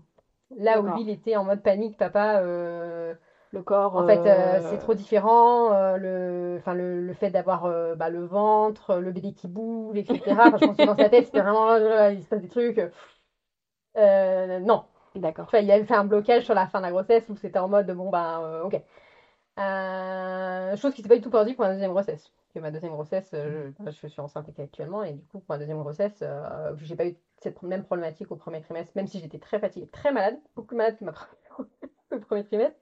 Mais euh, le, par la suite, tous ces bouclages-là n'avaient pas lieu d'être. Donc, ils n'ont pas forcément existé. Et donc, du coup, je pense que là, maintenant, il, il- ces bouclages-là n'existent plus non plus dans sa tête à lui. Ok. C'est bien. Euh, mais, euh, mais ouais, voilà. Donc, c'est vrai que j'avais pas ce blocage-là avant la naissance. J'avais euh, dans ma tête, avant que mon business, je me disais, ouais, c'est important. C'est pour ça que j'espère que j'aurai pas de grosses cicatrices. J'espère que j'aurai pas, j'aurai pas de, séquelles qui font que cet aspect-là de ma vie sera derrière moi pour toujours. Parce que tu lis des, trucs et forcément, tu, tu sais qu'il y a des possibilités et que ben, c'est quand même une épreuve assez dure. Je ne sais pas pourquoi la nature n'est pas mieux faite, mais j'en sais rien. Mais en tout cas, ça peut être assez lourd. Et donc, j'avais un peu cette, euh, peur de, bah, ne plus, euh, pas retrouver cet aspect-là de, ma vie. euh, enfin, de, ma vie de femme, en fait. De me dire, tiens, c'est terminé, quoi. Et, en fait, ce qui s'est produit, c'est que juste après la naissance et pendant plusieurs mois, je n'avais pas du tout d'envie.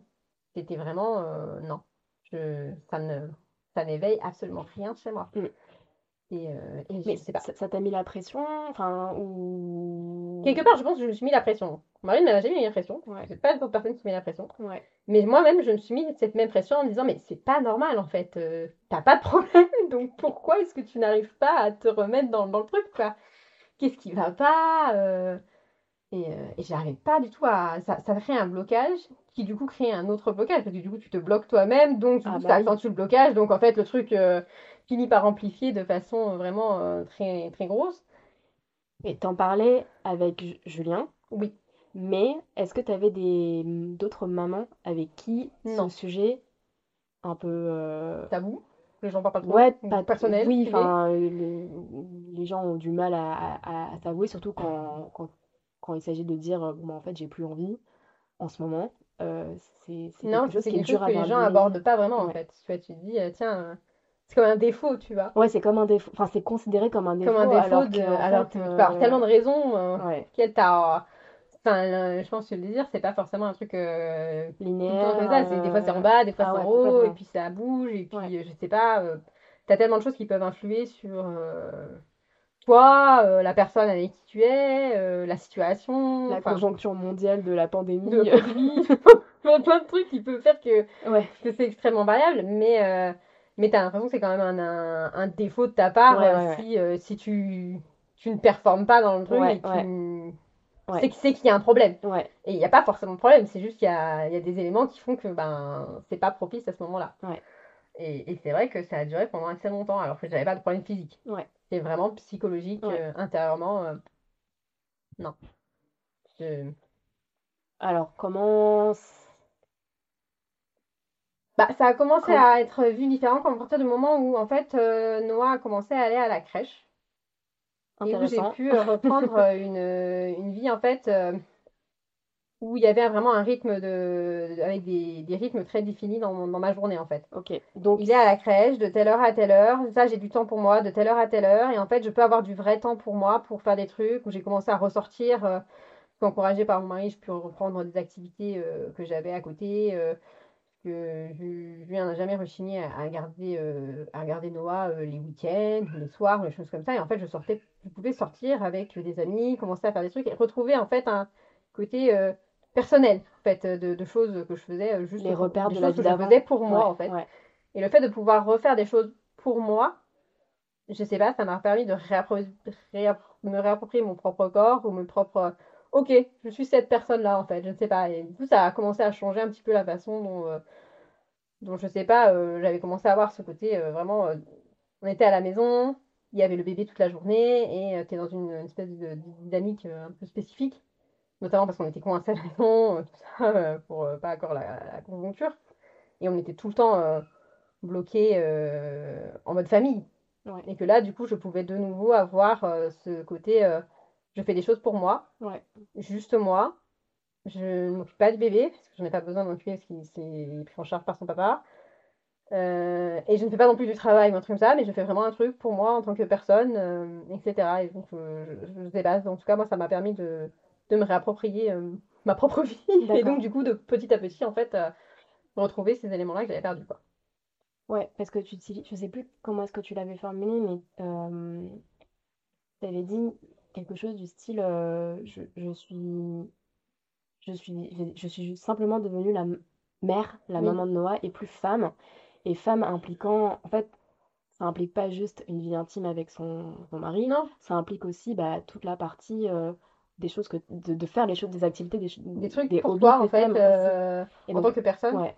Et donc, comme tu as recommencé à retrouver tes repères, ces repères-là, ben, peut-être que la partie intime aussi, ben, ça s'est rééquilibré et ça a permis de, voilà, de, de vous retrouver. euh, Ouais, c'est ça, de, de vraiment avoir ce côté, euh, tu retrouves quelque chose, euh, tu n'es pas juste un seul rôle, Ouais, mais, mais tu as ces moments-là pour toi, pour pouvoir faire ces couples-là. Et en fait, je trouve que c'est quelque chose de vachement important et qui a été hyper, pour nous, en fait, sur cette année-là, qui a été important de partager avec Julien, de chacun à un moment donné avoir un moment où tu peux respirer, en fait. tu fais tes trucs. Tu peux respirer. pour toi. Tu peux avoir une heure, deux heures, une après-midi, une matinée, je sais pas, un moment où tu es juste toi, Ouais, à faire un truc qui te plaît à toi, sans qu'il y ait euh, l'autre impliqué ou l'enfant impliqué ou juste ok. En mode euh, tu peux te recentrer pour justement euh, pouvoir après être plus disponible en fait. Ouais, je pense que c'est pas personne n'a la capacité d'être 100% tout le temps disponible pour quelqu'un d'autre en fait. Et de ne pas y avoir de, Ouais. de, de- de temps de ça te permet euh, après d'être deux fois plus concentré Ouais, disponible en fait pour ces personnes-là tu as besoin d'avoir du temps pour toi pour pouvoir être disponible pour les autres Ouais. et si t'as pas de temps pour toi, bah en fait, tu peux pas être disponible pour les autres parce Ouais. bout d'un moment, la pression elle est trop forte. Et, euh, et, et ça, c'est vraiment un truc que j'ai réalisé euh, là, comme ça, en fait, dans, dans cette situation-là où c'était important d'avoir ces moments-là, quoi. Et ces moments où, que tu, que tu consacrais à, tes, à tes passions, etc., est-ce que tu avais des, fois des sentiments de culpabilité ou pas vraiment? Tu t'es dit non, non, justement, enfin, tu avais ce recul en te disant non, mais j'ai besoin de temps pour moi pour ensuite être dispo pour mon bébé, quoi. Ben, en fait, euh, comme euh, je le laissais avec Julien, je culpabilisais assez peu parce que je savais qu'il était avec son papa. Ça se passait très bien, que ce soit moi, pas moi, que et, euh, et comme on s'en occupait à, à peu près à 50%, Noah n'avait pas. Alors, bien sûr, il y a, il y a une période, euh, si, parce qu'il y a une période vers les 8-9 mois où le bébé est très attaché à sa maman et où du coup c'est maman, maman, maman, maman. Ouais. Et donc là, bon, ben, c'est la vie, donc on peut pas y faire grand-chose. Mais euh, en dehors de ça, euh, euh, j'avais pas trop d'appréhension à laisser euh, mon fils euh, avec mon mari parce que je savais que ça se passait très bien, qu'ils étaient très contents ensemble et du coup je, je culpabilisais pas de les laisser tous les deux. Notamment parce que euh, bah, mon mari m'encourageait vraiment à le faire. À y aller, à sortir, à faire super, ce truc-là. À chaque fois, je disais, bon, ah oui, il y a ce truc-là euh, samedi avec telle copine. euh, bon, bah, je sais pas, euh, ce qu'on n'avait pas prévu. Puis il faudra que tu gardes Noah pendant l'après-midi. Il me disait, mais vas-y, en fait, je vais le garder pendant l'après-midi. Ça va très bien se passer. Et euh, très bien. Je faisais plutôt l'inverse de me dire, en fait, moi, je sors tout le temps, lui, sort jamais, Michel. Donc, j'essaie de rétablir cet équilibre-là par rapport à nos, nos propres temps. Mais, mais non, pas tellement, en fait, parce que, parce que ça se passait très bien, en fait. Donc, j'ai pas forcément culpabilisé sur ce point de vue-là. Je suis même partie, euh, alors pas en 2020, mais en 2021, donc mon fils avait déjà un an, euh, bientôt, enfin deux ans à peu près, euh, oui, il avait deux ans, Noah, où je suis partie un week-end entier avec une copine euh, Ouais. en vacances, Ouais, enfin tufu euh, en week-end Ouais. avec elle, et, et, et, et tout le week-end s'est très bien passé. Je me suis pas sentie mal du, du week-end parce qu'ils étaient tous les deux, mais parce que on a vraiment cette dynamique où on peut, où euh, je m'appuie à 200% sur Julien et où je savais que pour Noah, ce serait pas forcément une, euh, une problématique parce que euh, il avait l'habitude d'être euh, ou avec son papa ou avec moi et qu'il ne le vivrait pas forcément mal. Ça me permettait à moi de profiter de ces moments-là Ouais. à 200%, de dire ok, euh, j'ai pas de. J'en profite, ça se passe bien et je suis content quand je les retrouve, mais, mais j'ai pas culpabilisé Ouais. d'être. Ouais. Mais c'est aussi parce que euh, Ben, Julien est très très investi. Ouais, vous avez un bel équilibre, quoi. On a un bon équilibre et que Julien est vraiment investi, a, a toujours été très très investi. Donc euh, c'est vrai que euh, on a vraiment partagé les problématiques de, de, d'élever notre fils à, à deux, tout le temps en fait. Mm. Donc le fait de partager à deux tout le temps, c'est très... bah, ça te permet de déculpabiliser beaucoup. fait. Ok, on est deux dans la même galère. Et euh, donc on va ramer à deux. Et peut-être qu'on ramera mieux, je ne sais pas. Ou en tout cas, même si on rame pas mieux, euh, bah, euh, au moins on, vous on- deux. On peut compter l'un sur la- l'autre ouais, sur ouais. la galère, quoi. On, on galère tous les deux. cette nuit-là, il dort pas. Et on est deux à pas dormir avec le bébé qui pleure au milieu. Et euh, bah, ok. Voilà. Mais tu peux compter sur cette personne-là. Et c'est vrai que ça a été assez. euh, je pense que ça a beaucoup permis de, de traverser pas mal de, de, de, cas- de- de cas où on a eu, où on savait pas, euh, pas quoi faire, quoi. Euh, donc tu disais que Noah est allé à la crèche. Est-ce que tu peux euh, préciser à partir de quand et comment ça s'est passé pour vous, du coup, puisque vous avez, vous avez Noah, il devait aller à la crèche à partir de 6 mois. C'était le moment où il était inscrit, donc à partir du mois d'avril euh, 2020. Mais avril 2020, euh, à cause de la crise de- du Covid, euh, le, il était, la crèche nous a demandé si on pouvait garder notre enfant un peu plus longtemps à, à la maison, de, de- de le mettre à la crèche que quand euh, que plus tard. Ouais. Ce qui était le cas pour nous, puisque notre activité était arrêtée et en fait on était un peu en, en veille. Donc, euh, Alors, attends, tu veux non, non, non, le- non, non, mais euh, c'est plus pour, euh, pour Le contexte le, le contexte. Mais donc, ton... Je travaille dans le tourisme. voilà, vous avez monté. Voilà, une, une agence de voyage. agence de voyage. qui fait voyager des francophones, essentiellement des Français, mais ça peut être des Suisses, des, des gens qui parlent français au Japon. Et donc, forcément, avec la crise du Covid, euh, l'activité était réduite à néant. Donc, il n'y avait plus d'activité et on était en pause euh, d'attendre euh, ce qui allait se passer.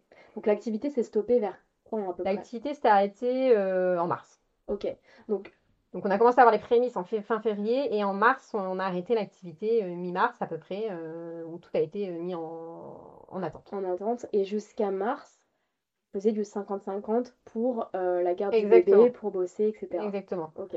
Donc, Julien peut faire deux jours au bureau s'il y a chose, je prenais deux jours, puis ensuite y moi deux jours, ou alors on faisait vraiment un jour chacun.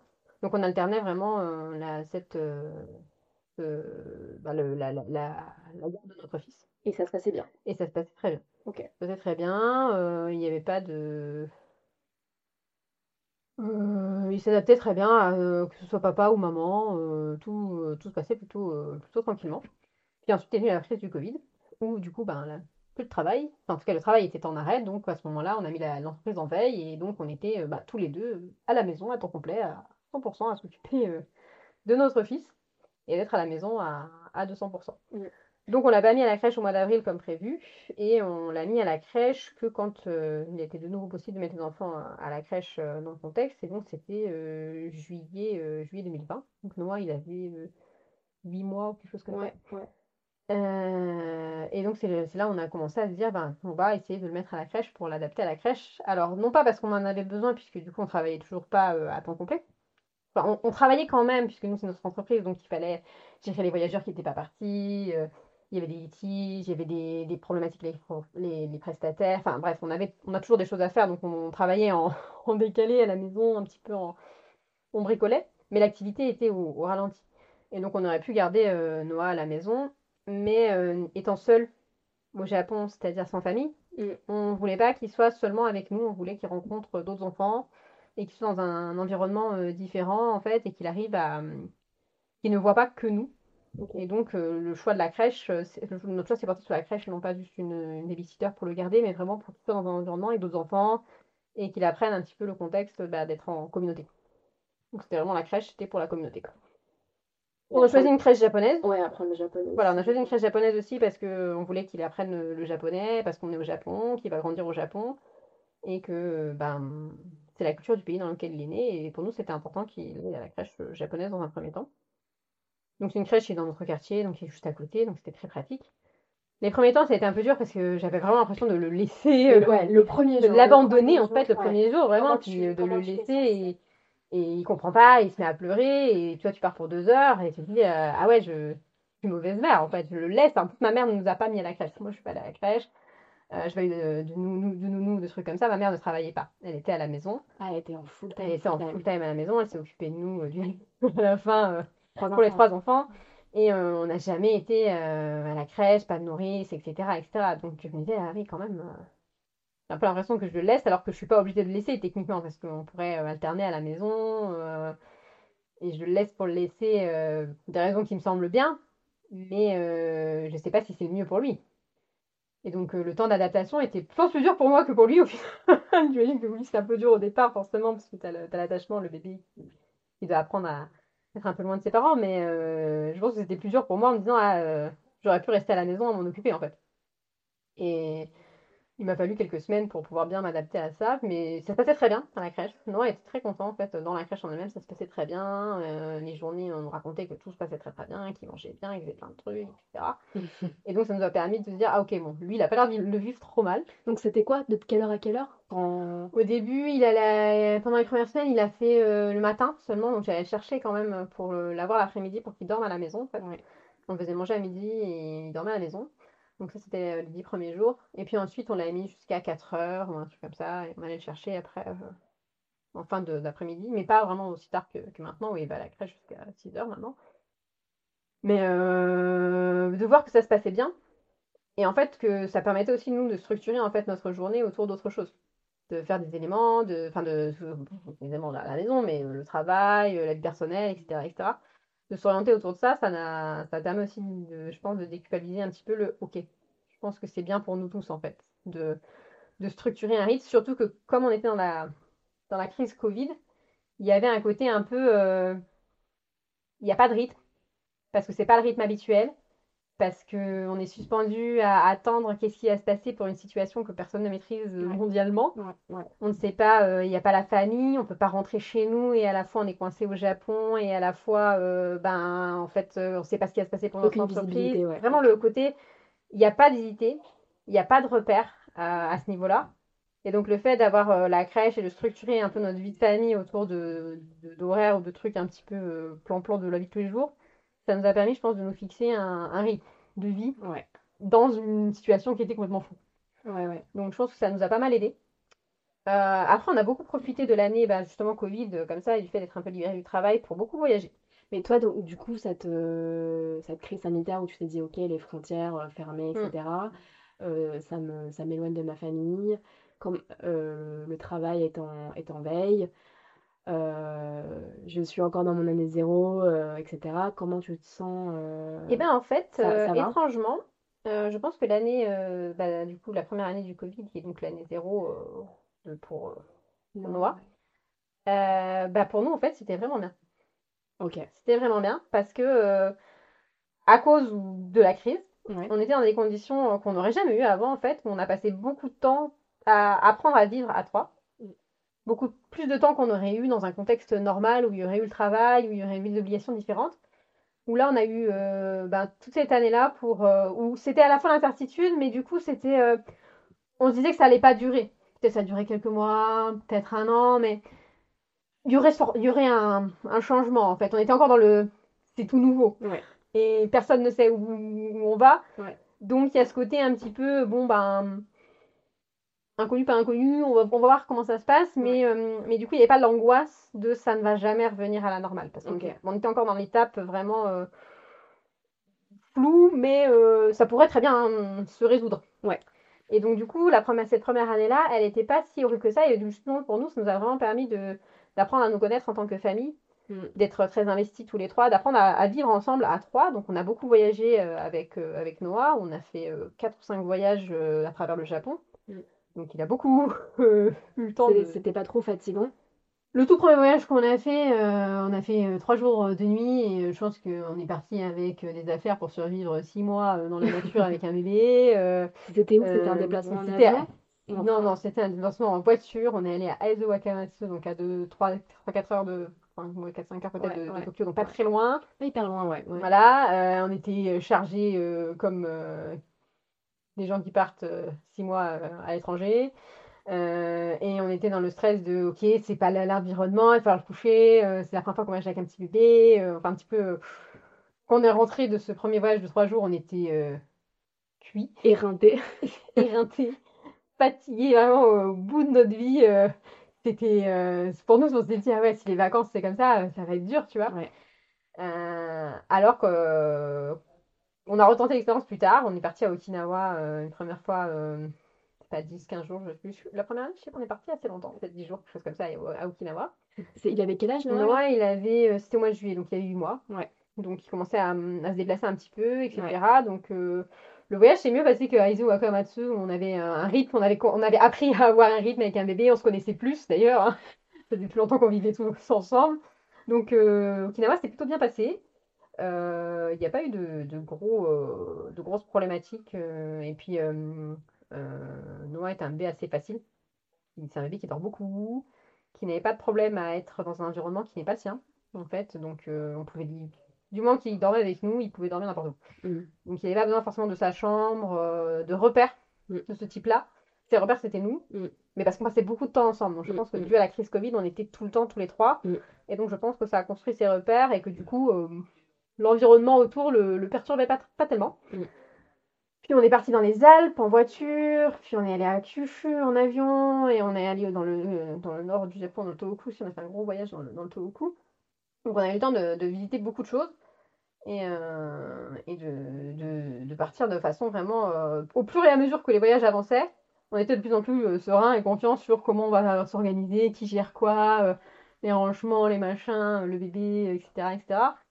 Et, euh, et je pense que bah, voilà. maintenant là, trop de problème à partir en voyage quelque part ou avec Noah, on est très organisé, tout est carré, tout est. euh, Et D'ailleurs, euh, petite parenthèse, tu reviens de Okinawa alors que t'es enceinte Ouais. de euh, combien de semaines? Euh, alors je suis partie à Okinawa fin, euh, fin août, donc j'étais déjà à 36 semaines. donc, bah, on va prendre l'avion, madame. Euh, donc oui, un peu limite. Mais oui, euh, du fait qu'on est, on est, on a l'habitude maintenant de partir euh, pas mal de fois avec, euh, avec Noah et de, de, de, de- de gérer les déplacements comme ça. Chacun à sa place. Papa euh, conduit, maman, euh, c'est rangement des valises. C'est moi qui, Mm. qui agence la voiture pendant que Julien fait tel tel truc, etc. Donc tout est très, euh, très organisé à ce niveau-là, ce qui fait qu'on n'a plus trop de, de, soucis et de, de, stress à l'idée de ne pas être chez nous dans notre, notre environnement euh, à nous-mêmes. Et euh, c'est pour ça qu'on s'est dit qu'on allait remplir avec un deuxième, parce que c'est bien de se challenger un petit peu. Un seul, c'était pas suffisant, on va rajouter un deuxième, comme ça on, on hausse le niveau pour, pour se donner d'autres challenges. Et maintenant, ça se, ça se passe très bien. Mais euh, oui, cette, cette année-là, Covid, pour nous, ça, en tout cas pour moi, la première année, l'année zéro, du coup, du fait d'être dans cette espèce de bulle, Ouais. ça a été beaucoup plus facile. Beaucoup plus facile que l'année d'après, qui, bizarrement, est une année euh, plus facile parce que tu te poses moins de questions et que en fait, les choses sont, sont implantées euh, par rapport à l'année zéro. La- L'année d'après, c'est. D'abord, euh, d'abord, le bébé ne change pas tous les mois comme c'est le cas de l'année zéro. Ouais. Vraiment, l'année zéro, c'est intense tous les mois en fait. Tous les mois, tu as T'as des des choses nouvelles. Ouais. Euh, le, ce- ils, grandi- ils grandissent vraiment chaque mois. Physiquement. Ah, physiquement, ils changent euh, du Ouais. tout au tout. Et tu passes de bébé qui disait rien, un bébé qui commence à avoir, euh, tu commences à avoir un petit peu son caractère, tu commences à voir euh, des éléments, euh, essayer de comprendre euh, ce qui se passe dans ta petite tête ou des choses comme ça. Vraiment être euh, une construction permanente euh, et, mais aussi pour toi, en fait, je pense que c'est vraiment euh, apprendre à vivre avec cette nouvelle petite personne pendant cette première année zéro, en fait. Mais quand tu dis apprendre à vivre, est-ce que tu pourrais nous parler de euh, l'attachement et le l'instinct maternel, enfin ton rapport à ces, ces notions qui sont parfois un peu, euh, enfin pour moi c'était un peu des, des injonctions et des coups de pression. Oui, il faut que, il faut Il que... faut que tu ressentes l'instinct maternel au moment où tu reçois le bébé sur ton, sur ton, ta poitrine euh, à la naissance, etc. Alors que moi ça a été, et c'est encore un truc euh, que j'apprends tous les jours et qui, Je pense que c'est qui, est choses qui se ambivalent. en fait. Ouais, Je pense que ça se construit avec les expériences que, que, la- que tu partages avec ton enfant euh, au quotidien, en fait. Et, et c'est pas dans les trois secondes, on te le pose sur toi et en fait, on te l'enlève de toute façon. Donc, tu l'as vu, tu l'as pas vu. ouais, Euh, t'es à moitié ouvert ou pas ouvert, tu vois, mais tu l'as quand même fait un exploit physique euh, assez intense. ouais, ouais. Euh, c'est assez dur de, de tout de suite te, te sentir investi d'une, de, de, je sais pas, de 200% de, ok, j'ai la responsabilité complète de cette personne euh, et, et, et je pourrais gérer tout ça de façon... Ah. Je pourrais, je, voilà, je, je pourrais gérer tout ça euh, euh, immédiatement, tout de suite, euh, voilà, alors qu'en fait, euh, non, je suis déjà, faut déjà que j'essaie de, de reprendre mes esprits à moi, en fait, Ouais. après ce qui vient de se passer. Ouais. Et, et vraiment, quand je, enfin, même quand je, je pense, la première semaine, t'es à la maternité, t'es là, euh, sur ton lit, avec ce, ce berceau à côté de toi, d'une personne que tu dois apprendre à connaître, en fait. Ouais, Tu connais pas ce bébé, enfin, tu l'as vu pendant neuf, enfin, pendant neuf mois, il était, il était dans toi, mais tu le connais pas. c'est une personne quoi. Un C'est individu. une euh, personne qui aura sa propre personnalité à un moment donné. Il faut que tu apprennes à connaître euh, parce que c'est toi qui vas devoir en avoir la charge en fait. Et je trouve qu'une injonction d'avoir la charge de ce bébé-là, elle, elle est vachement forte en fait de la part de la société. Il faut que tout de suite tu saches euh, qu'est-ce qu'il veut. Ben non, euh, je ne sais pas. Je m'en suis pas. Enfin, je, je le rencontre juste. J'ai aucune idée. Est-ce qu'il a faim? Est-ce qu'il est fatigué? Est-ce que.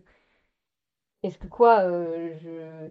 Mais euh, on a vraiment l'impression que la société te pousse à te dire, euh, bah, t'es sa mère, tu devrais savoir. Mm. Tu devrais savoir quoi, en fait euh, Je pars de zéro comme, euh, Comme n'importe qui, euh, comme le comme son papa. papa. euh, on a les mêmes. je vois pas pourquoi il pourrait pas plus savoir que moi. Ouais. Si je sais pas, il sait pas non plus. S'il Ouais. sait pas, je sais pas non plus, en fait. Ouais, je sais pas, donc on va chercher à deux, en fait, parce que j'ai pas cette connaissance-là. Ouais. Où, est- où je l'aurais eu, cette connaissance-là euh, je... Et t'as vraiment cette injonction-là où tu devrais savoir. Ouais. Tu dois savoir pourquoi il pleure, tu dois savoir euh, pourquoi euh, euh, il a tel ou tel problème, et c'est ta responsabilité, parce que tu es sa mère, en fait. Alors, parce que tu es sa mère, tu, tu, je pense que tu as un certain instinct qui te dit je pense qu'il va bien ou je pense qu'il va mal, et, euh, et je pense que ça, ça lui plaît pas, et euh, je préfère euh, faire comme ça avec mon bébé plutôt qu'autrement. Je préfère le porter, alors que là, ça fait 20 minutes que cette dame me dit que je devrais le poser, mais non, en fait, moi, je, je sens que je devrais le faire. ouais, Et donc, je pense que ça, c'est son instinct à toi, de mère, etc. ouais, Mais des fois, tu vas être là avec ton bébé, ça fait déjà deux heures que tu le promènes et que, c'est le- et que ça fait deux heures qu'il pleure. Et en fait, tu ne sais pas, ouais, il ne sait pas, personne ne sait. Ouais. Et, euh, et, euh, et, et la société te mettant cette pression-là, je pense que ça peut être assez difficile en fait. Mm. C'est important d'être bien accompagné Mm. et aussi d'avoir quelqu'un sur qui tu peux compter en te disant euh, Je sais pas, tu sais pas, personne sait. Bon, ok, très bien. Mais la responsabilité n'est pas que la mienne en fait. Euh, et, je trouve qu'on on veut trop mettre la pression sur tu devrais savoir en fait. Mm. Ça devrait être inné. Mm. Alors que non, la première semaine, moi j'étais à la maternité, je regardais dans le, dans le, dans le berceau, je vois mon bébé, t'es là, tu le regardes et tout. Bah forcément, ça fait 9 mois, donc tu t'es curieux de savoir à quoi il ressemble, qu'est-ce qu'il va faire, etc. Ah bah oui. Et tout, et de te dire, euh, ok, on va apprendre à, à vivre ensemble, euh, voilà. euh, mais je, je pense pas que. Enfin, en allant au travail, quand je suis allée au travail, assez, je suis retournée au travail assez tôt, j'étais contente d'un et je me disais pas, mon Dieu, je me sens mal euh, sans mon bébé. euh. Enfin, je, non, je en mode genre, ok, très bien, il s'est occupé par son papa, tout va bien. Ouais. Et, euh, Et c'est ok. et c'est ok. Mm. Et c'est ok, c'est normal. Et, euh, et ça veut pas dire que je l'aime pas, mais. euh, Non, t'es pas obligé de ressentir un manque ou une culpabilité immense. C'est pas une preuve, la culpabilité n'est pas une preuve d'amour. Non, euh, voilà. nécessairement. Enfin, il y a plein de. C'est important d'être là pour euh, ton enfant, donc tu es là pour lui quand il a besoin, etc. etc. mais tu as aussi besoin euh, d'être là pour toi, en fait, parce que sinon, je pense que tu peux pas être là bien pour, euh, pour cette personne, en fait. complètement en phase. Si t'es pas dans une bonne... Si toi, t'es pas bien en phase, etc., tu pourras pas être euh, en bonne, en, en bonne condition. Mm. Et en plus, je pense que les enfants ressentent vraiment euh, ce genre de. Mm. que si t'es pas à fond euh, dans le truc. Par exemple, euh, quelque chose qu'on fait, c'est que Noah, quand il rentre de la crèche, euh, je, des fois, on le laisse assez tard à la crèche parce que je préfère le laisser jusqu'à 6h, 6h30. Mais après, une fois qu'il est rentré, il y a vraiment le temps où on se m'occupe de lui et je ne travaille pas, je ne suis pas à moitié en train de travailler, à moitié en train de faire quelque chose, etc. Ouais. C'est le temps pour lui, Ouais. plutôt que d'aller le chercher plus tôt, mais où je vais être euh, à moitié en train de m'en occuper, à moitié énervée parce que j'aurai pas le temps en fait de finir ce que je fais, que Ouais. lui il sera pas content non plus parce que je suis pas 100% disponible. Et euh, en fait, je pense que c'est profitable pour personne. Ouais. Donc ouais, oui, il est resté moins longtemps, mais en fait, c'est pas profitable parce que c'est du temps où moi-même je suis pas 100% dispo. Lui, il sent que je suis pas 100% dispo, donc du coup, ben, ça crée des conflits et, euh, et ça se passe pas bien. Mm. Et donc, je pense qu'il faut vraiment essayer de. Enfin, je trouve que c'est mieux de pouvoir. euh, d'essayer d'avoir d'être disponible euh, à 100% à un moment où ça, ça le fait. Il vaut mieux passer 30 minutes à 100% que euh, deux heures où tu es à moitié euh, là, pas là, en fait. Parce Ouais. que euh, coup, la qualité du temps, elle est vraiment importante et je pense qu'un enfant, ça, ça le ressent vraiment si, si tu es là ou si t'es pas là, en fait.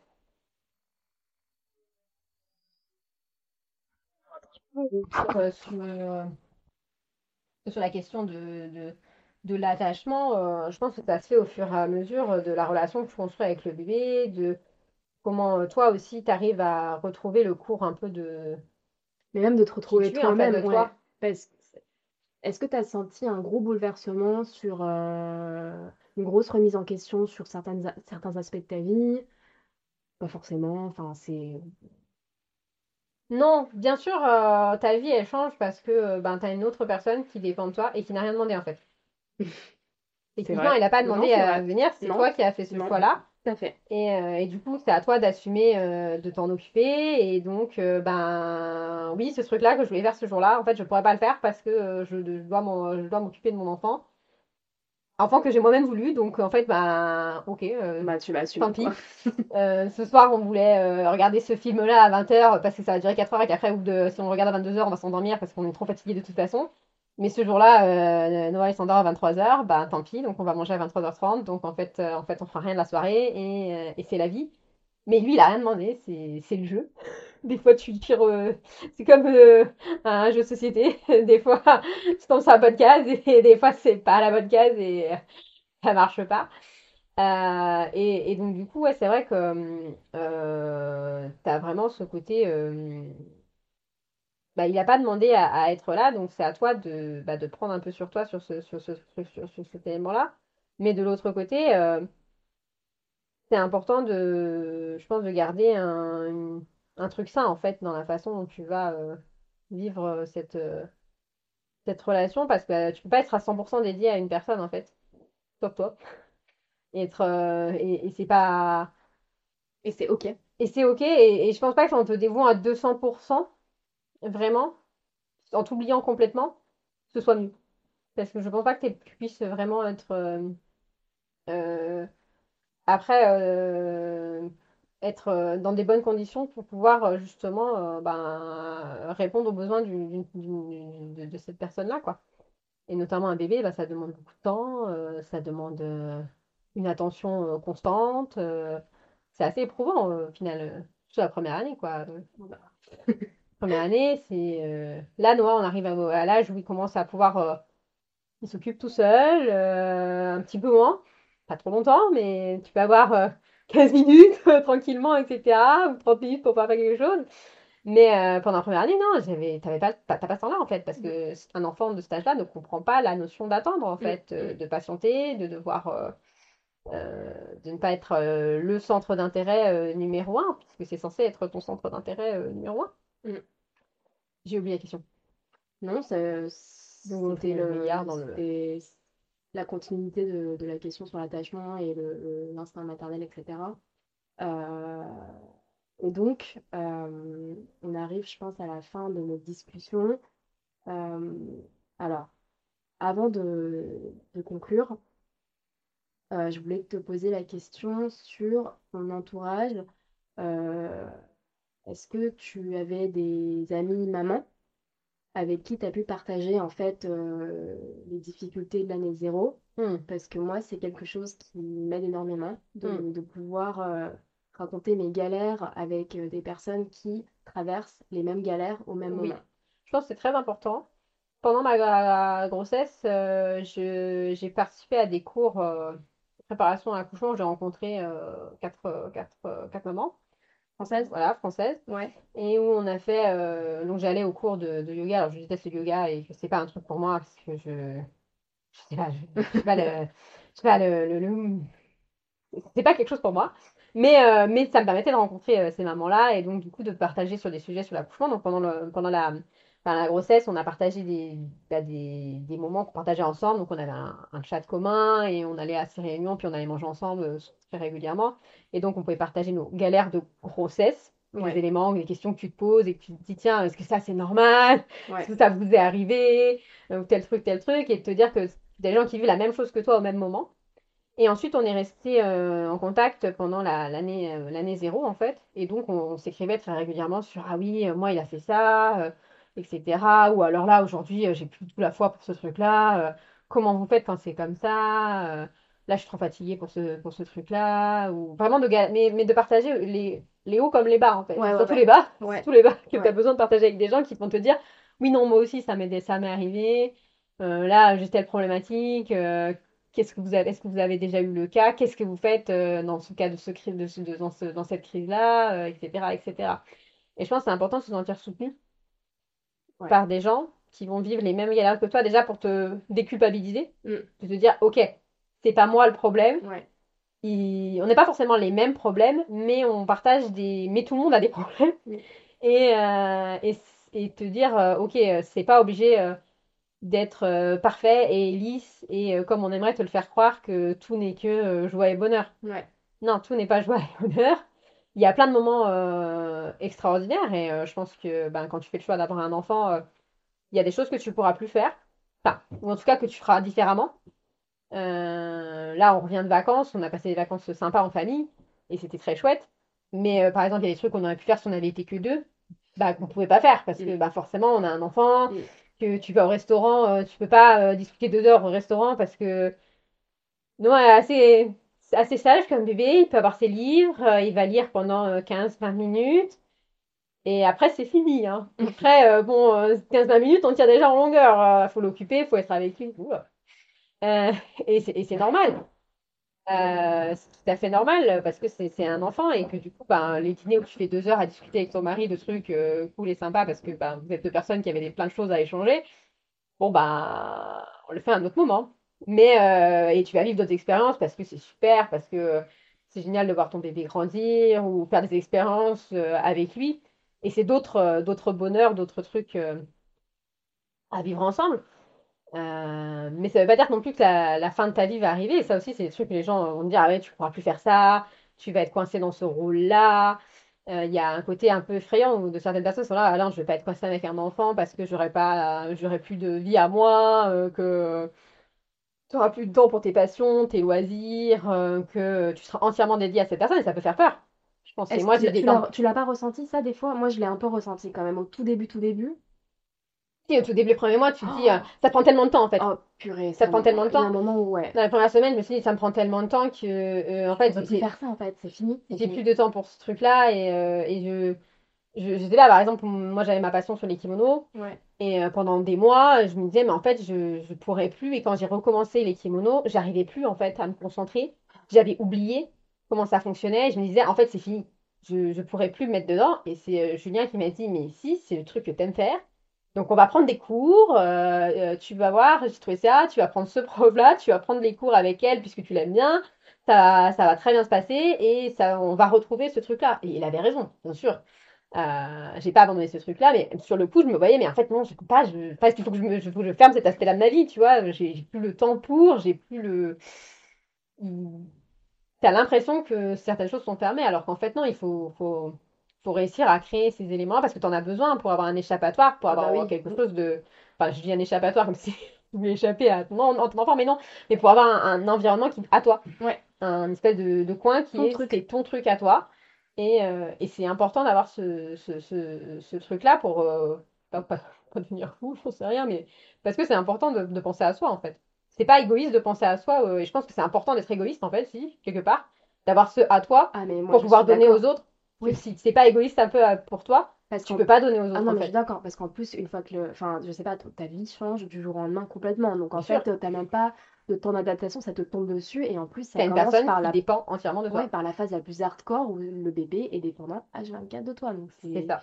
c'est c'est difficile, c'est hyper difficile. C'est difficile. C'est vraiment la partie où tu attaques par la partie la plus dure. Alors que tu viens d'accoucher et que ton corps est fatigué. Tu... ça. Franchement, c'est. euh, vraiment le côté où, euh, à la fois, c'est simple parce que à la fois, le petit bébé, il a des besoins très simples. Manger, Oui, dormir, être porté. être porté. Donc tu peux te dire, ouais, c'est simple, tu vois, c'est des besoins basiques.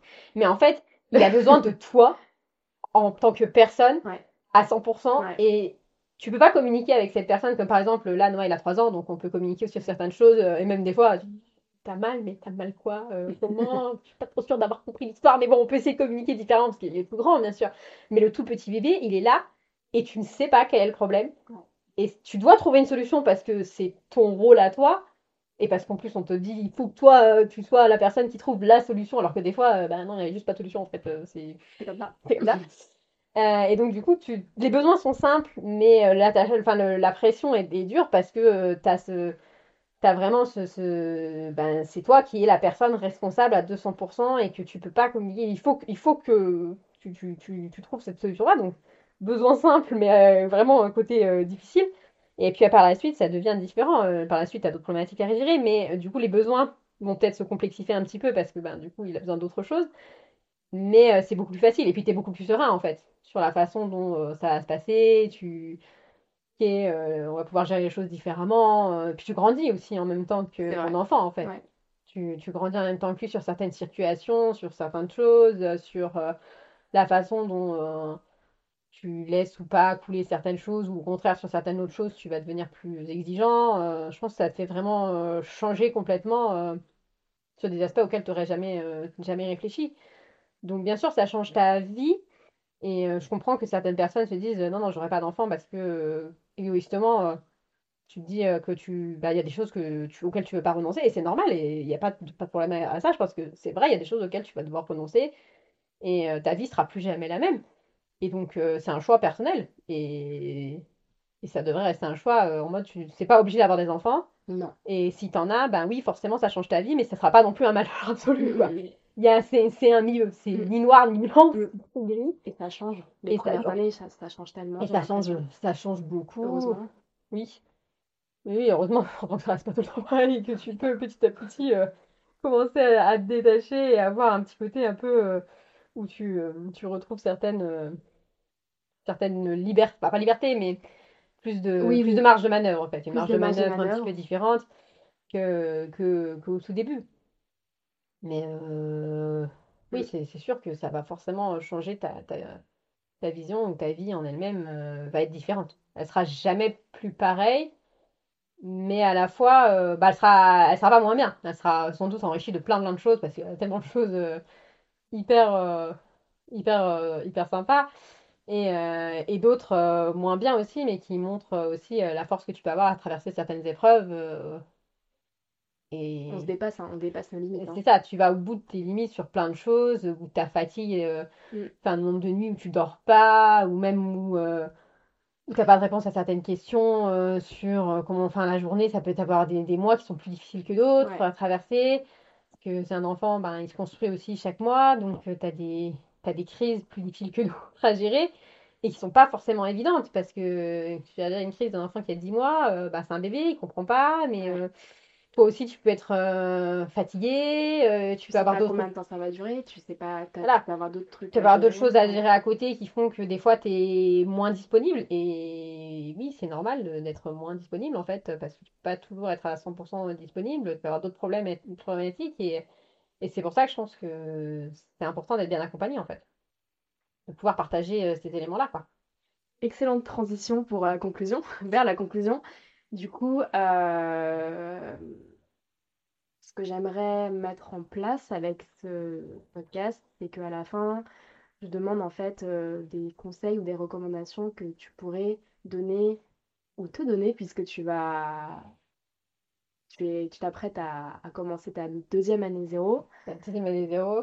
Ouais. qu'est-ce que tu pourrais dire à une personne qui va euh, commencer son année zéro ou qui est en plein milieu de son année zéro et qui se dit putain c'est chaud, euh, merde quoi. Ben, que je pense t'es pas tout seul en fait.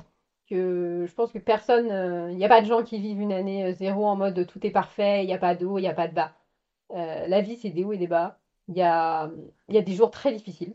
Il y a des jours où tu as envie de tout abandonner ou pas. où tu te dis, tiens, je serais bien sur une île déserte ou je. Est-ce que je retournerais pas Seule. seule Juste moi. moi, seule, personne. Euh, et, euh, et à côté, tu as des. T'as des trucs extraordinaires, ou euh, enfin, surtout la première année où euh, tout, chaque mois euh, il se découvre quelque chose, ton enfant qui va dire son premier mot, il marche, il te regarde, enfin, tu le vois évoluer et tu te dis, ah ouais, c'est moi qui ai fait ça et tout, c'est Mhm. génial, et, Mhm. et cet échange que tu peux avoir que avec, avec ton enfant. Donc, mais surtout, je pense que ce qui est important, c'est de ne pas être seul et de pas euh, se dire, euh, j'y arrive, pas parce que c'est moi en fait. C'est moi qui, qui a un problème, ou moi qui qui suis pas assez bonne pour être euh, la mère de cet enfant, un truc comme ça, à te dire, euh, bah si, oui, si aujourd'hui tu n'y arrives pas, ça peut être difficile, mais parle-en à quelqu'un, faut, faut trouver quelqu'un, ça peut être un ami, ça peut être une femme, ça peut être, euh, ça peut être euh, ta maman, ça peut être quelqu'un qui tu as confiance pour te dire, j'y arrive pas, mais il faut que, parce que j'ai besoin d'un, soutien, tu as besoin d'en parler, mais ne pas rester seul en fait avec ces interrogations de j'y arrive pas et c'est ma faute à moi c'est important de se dire bah j'y arrive pas et c'est trop dur aujourd'hui et c'est pas grave. Ça peut être trop dur aujourd'hui parce que euh, tous les jours se ressemblent pas. Il y a des jours plus durs que d'autres. Il y a des jours où euh, tu vas être là avec ton bébé qui pleure toi t'es pas lavé euh, t'as pas mangé euh, la journée se passe pas bien et euh, et tant pis. Et donc on va écouter les comptines de l'âne pendant trois heures parce que on va réussir à survivre et euh, c'est pas grave du moment que je peux avoir 5 minutes dans ma tête pour être euh, libre. Et il n'y a pas de. Je pense qu'on se met trop la pression à vouloir être euh, parfait. Et parce que la, la société te met des injonctions. Et aussi, le... peut-être les réseaux sociaux, euh, c'est encore plus dur de nos jours, je pense, parce que tu as toujours euh, le truc parfait, le machin, bidule qui te raconte son histoire ou son, son machin et tout. Et, et tu veux faire bien et que les gens ne racontent que, les... que le positif. Ouais, Parce qu'on raconte le positif. Bah c'est plus On te demande, donc tu racontes, ah oui, c'est super, euh, on a passé une bonne journée, il a bien dormi. Alors que t'as des bouts de caca sous les ongles. Exactement, euh, que t'as du vomi dans les cheveux et que euh, t'as pas de fringues propres parce Ouais. que t'as pas eu le temps de faire de Ouais. lessive, donc ça fait 4 jours que tu portes le même truc, mais c'est pas grave. De toute façon, pas d'énergie pour le faire la lessive. Et, euh, et voilà, et, et je pense d'être indulgent avec soi-même en fait. Ouais. Je pense que c'est important. facile, je pense que ce qui est difficile, c'est ça, de se dire, bah aujourd'hui, tant pis. C'est la cinquième fois de la semaine que Noah il mange des pâtes à la tomate parce qu'on travaille trop et donc du coup, euh, on- cinquième fois de la semaine où c'est pas de tomate, Yes. tu vois. Yes. Mais euh, il a l'air content. Il est très content de manger pas de tomates. C'est pas si horrible que ça. Et euh, ok, on fera mieux le mois prochain, je sais pas. Mais d'être indulgent avec soi-même parce que euh, si t'es pas indulgent avec toi-même, déjà personne ne saura de toute façon. Et il y a que toi qui peut, qui peut te dire bon ben ok aujourd'hui c'était pas parfait, euh, demain ce sera mieux. Mais euh, mais te pas se- t'en vouloir si euh, si ça fonctionne pas, tu vois parce qu'on a le droit de ne pas fonctionner un jour, euh, un jour et que c'est humain en fait. Mm. Et ça, c'est, je pense que c'est quelque chose qui est dur parce que partout tu lis euh, le, le- des injonctions pour être la mère parfaite et devoir tout faire bien euh, et t'as pas le droit de faillir en fait. Bah si, il y a des jours oui et des jours non. Et être euh, la mère parfaite, c'est dur. Être le parent parfait, parce que du coup, ça peut être euh, aussi une- quelque chose Oui. qui devrait être davantage euh, partagé et que je pense que la société devrait aussi pousser davantage les papas. Mm. Parce qu'on tourne beaucoup de choses sur les mamans, mais pas forcément sur les papas. Ouais. Et qu'on les implique pas forcément aussi, des fois. Bah, certains trucs, ils sont vraiment rejetés en mode, ben, non, c'est un truc pour les mamans. En fait, si papa, il était au courant que maman, euh, après euh, sa grossesse, elle est en dépression parce que euh, il y a, plus d'hormones ou elle fait une dépression postpartum parce que c'est quelque chose de, de vrai, de réel et de comprendre mieux ce que c'est, peut-être que papa serait plus impliqué, peut-être que papa euh, serait un peu moins en mode pourquoi est-ce que tu déprimes toute la journée depuis trois jours? Parce que je suis au bout de ma vie. Mais euh, voilà, il y a, il y a ces éléments-là où ça, je pense que le fait de pas les impliquer suffisamment fait aussi que ben, forcément euh, tu les éloignes un petit peu de, de prendre des responsabilités qui du coup deviennent les tiennes. Ouais. Alors qu'en fait, facile. ça devrait être des responsabilités communes parce que, ben, techniquement, normalement, tu choix d'avoir un enfant euh, à deux Je suis d'accord. et que du coup, euh, l'un comme l'autre, on devrait pouvoir partager le, le poids, en fait, Mm. de, de ce, de ce truc-là. Mm, Ouais, mais je pense que dans le dans les personnes que je connais sont devenues parents, tu fais partie, enfin Julien et toi, vous faites partie des couples qui ont qui réussissent en fait à garder un équilibre dans les responsabilités de sur la parentalité euh, vraiment euh, sain. Euh, et bon, il y a une part de, enfin il y a du taf, hein, c'est du taf constant de, de- de- des deux côtés. Et puis euh, il y a aussi le fait que vous soyez aussi patron de votre entreprise. Exactement, ça me donne une liberté que je pense Ouais. que tout le monde n'a pas. Et ça, on en est assez conscient, donc euh, c'est une, grosse chance. Ouais. Et donc, je pense que c'est pas le cas euh, de tout le monde de pouvoir avoir cette, euh, cette grosse liberté. Je pense qu'il y a des papas qui aimeraient s'investir plus, mais, qui fait, peuvent pas possible. forcément parce que Ouais. c'est pas possible, parce que du coup, euh, ben, le congé paternité, il est pas très grand, pas très long. Mm. Que après, pour les mères, euh, retrouver du travail, c'est pas forcément facile non plus. Et donc, il y a plein d'éléments qui font que so- c'est la société en elle qui doit évoluer aussi pour Mm. pouvoir permettre cette plus grande flexibilité. Et euh, je pense avoir moins de poids sur les mères, en fait. Parce qu'il y a énormément de poids sur les mères pour être. euh, il faut travailler, il faut t'occuper de tes enfants, il faut euh, t'occuper de toi en tant que femme, parce que c'est important que tu sois. euh, Fraîche. voilà. Et, et, et c'est une pression constante, en fait, et qui fait que bah, quand tu n'y arrives pas, tu as vraiment l'impression que tu n'y arrives pas. Ouais, que t'es une merde, que t'as raté Que un voilà, que tu as raté quelque chose et que c'est ta faute à toi, en fait, et que tu devrais pouvoir y arriver parce qu'il y a des gens qui y arrivent, en fait. Oui, en fait, il y a des gens qui arrivent, tu sais pas euh, qu'est-ce qui se passe chez eux dans leur privé. Est-ce que, euh, oui, ils arrivent aujourd'hui, mais peut-être que trois jours avant, ils étaient en PLS et, euh, Ouais. et oui. Et je pense que les gens sont pas assez indulgents envers eux-mêmes et tu te dis, oh là là, là, je sais pas, mon enfant est sorti, il est habillé avec des fringues d'hier parce que j'ai pas fait de lessive. Et euh, est-ce que je suis une très mauvaise mère? Oui, sans que, doute. est-ce que parfois tu remets les fringues de la crèche qui sont pas sales dans le tiroir? Bien sûr. Je sors, je suis genre, Hmm, ok, je leur mets pas de main, mais euh, on va le garder pour mercredi. Sale, il l'a pas vraiment porté, je vais pas le Ça va aller. Ah ouais. Ah non, mais on est d'accord. Oui. Si, si, si, si. Non, non, non. Euh, voilà, donc ouais, je, je pense que quelque chose que les gens sont, les, que les mères sont pas assez euh, envers elles, c'est, je pense qu'on n'est pas assez indulgentes envers nous-mêmes, envers le, le fait que, ben non, en effet, euh, si c'est pas parfait, c'est pas grave. Ouais. Et euh, C'est et dur. C'est dur. C'est pas parfait, c'est pas grave. Et puis en parler. euh, Et puis voilà, être, euh, de pas rester seul en fait Ouais. avec ce, ce sentiment-là, euh, se dire, ben il y a que moi qui arrive pas en fait. Et, et c'est important, je pense, de libérer cette parole-là pour te dire, ok, je suis pas seule en fait, et te dire qu'il y a d'autres gens qui ont des problématiques aussi, ça te Mm. permet de te dire, ok, on on n'est on- pas seul dans la on galère. n'est pas seul, et je pense que même s'ils n'ont pas résolu ton problème en fait, Non mais. mais de euh, dire, voilà, ok, on est, on est dans le même bateau, Ouais. ça donne un esprit, euh, ça te. En fait, le terme- le terme en anglais, c'est euh, tu peux relate, mais je sais, Oui. je sais pas comment on dit en Enfin, français. tu Comment peux, euh, te. Enfin, pas, il y a une espèce de connexion qui se Ouais. crée en se disant, ah ok, il souffre aussi. Ok, bon. euh, je voilà, on, bon, bah, on est tous dans une espèce de galère qui est notre propre galère personnelle, mais Ouais. en fait, en fait, on partage cette espèce de connexion de ok, euh, c'est pas forcément parfait, et, et, et voilà quoi. Et aussi, je pense que ce qui est important, c'est d'avoir euh, du temps pour soi. T'as pas de temps pour soi, de pouvoir trouver à un moment donné quelque chose, n'importe quoi, un truc que tu aimes faire.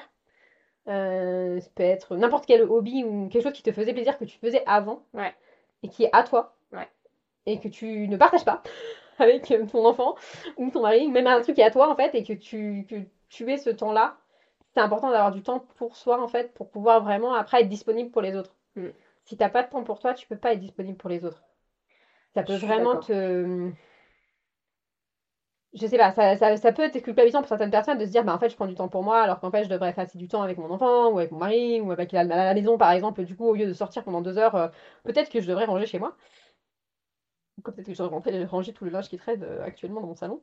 Mais en fait, euh, non, de te dire, bah en fait, non, j'ai besoin de ce temps pour euh, moi, personnellement, euh, Pour être bien dans ma, dans ma tête, en fait. Et après, du coup, tu peux passer du temps de qualité avec les autres personnes. Tu es disponible pour eux parce que tu as été disponible pour toi. Ouais. Et ça, je pense c'est un truc que les gens font pas assez, et notamment les jeunes mères, en fait. Surtout la première année où tu es très dépendant, il y a plein de choses qui se passent. De pas avoir assez de temps pour toi, euh, pour tes. Ouais. Mais c'est pas obligé d'être très long. Non, bien sûr. Mais même, euh, je sais pas, une, même une heure ou une demi-heure euh, par jour sur un truc qui te fait plaisir, où il y a que toi, euh, je sais pas, euh, prendre ton bain, euh, lire un bouquin, euh, vraiment un truc que tu fais pour toi. Bah, plus lire un bouquin que prendre ton. Enfin, alors, quoi que prendre le bain, ça a une Ah, il y a des gens image. qui adorent prendre le bain Ouais, pendant ouais. très longtemps, etc. Ouais, Moi ouais. pas, mais ça dépend les gens. Parce que j'allais j'allais te juste te, te dire qu'en fait, moi j'ai entendu pas mal de mamans dont le papa euh, n'est pas forcément en télétravail, donc en fait il rentre assez tard. Oui. Et donc, comme il rentre tard, il prend le relais euh, que vers 20h, 21h. Et donc, elle, enfin, elle me raconte qu'elles ont enfin leur moment, c'est sous la douche, quoi. Et moi je me dis, mais attends, euh, sous la douche, ça dure euh, 10 minutes, Ça dure pas max. longtemps, non? Je peux pas considérer ça comme étant mon unique moment, en fait. Non, non, non, moi, non, j'ai non, non, besoin, j'ai besoin de... T'as vraiment besoin d'avoir du temps euh, pour un truc qui te fait plaisir à toi. Prendre ta douche, je pense que ça fait partie du, de, du, euh, C'est le, truc Du basique, minimum. ça fait partie du Voilà. package basique. du de package la- basique, mais d'avoir du temps pour un truc qui te fait plaisir et qui est un truc euh, Ouais. personnel, Ouais. hobby, euh, qui n'est ni du travail, ni un truc pour la maison, ni un truc pour les enfants, mais un truc pour toi. Ouais. Ça, c'est- Pas euh, repriser euh, les chaussettes de ton enfant, d'ailleurs je, je ne sais pas repriser les chaussettes de mon enfant, mais ne pas euh, réparer un, un bouquin ou préparer un truc pour les vacances, etc. Non, un temps pour toi, pour un truc égoïste, parce qu'en fait c'est ça. Et, euh, et, et- et je pense que si t'as pas ce temps-là pour recharger en fait cette batterie-là, bah en fait tu t'épuises énormément. Mm. Et euh, au bout d'un moment, peut-être que ça ne sera pas tout de suite, tu vois, mais au bout d'un moment, je pense que ça finit par saturer de ne pas avoir eu assez de temps pour toi en tant que personne. Et tu peux plus donner du temps aux autres. Bah, surtout si tu vois que ton conjoint, lui, s'octroie du temps pour, pour lui ou elle. Donc, euh...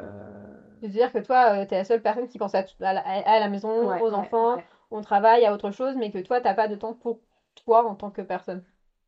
Mm. C'est important d'être. euh, Mm. C'est moche. Enfin, c'est pas, c'est pas moche en fait, non, c'est normal d'être égoïste, je pense, sur certains éléments. Parce que c'est en ayant du temps pour toi, mais en ayant du temps de qualité pour toi, tu pourras en donner aux autres. Euh, moi, je suis... euh, pourras en donner aux autres parce que du coup, tu seras pas frustré de te dire, enfin, je fonctionne comme ça. j'aurai pas ce temps-là pour les autres. En fait, je, je, Ouais. je- je te donne du temps, mais en fait, j'en ai pas pour moi. Donc, au bout d'un moment, ça crée une espèce de Frustration. frustration. Et, euh, Alors que si tu as eu du temps pour toi, bah, en fait, tu es disponible pour en donner aux autres et, et, et ça se passe bien. Mm.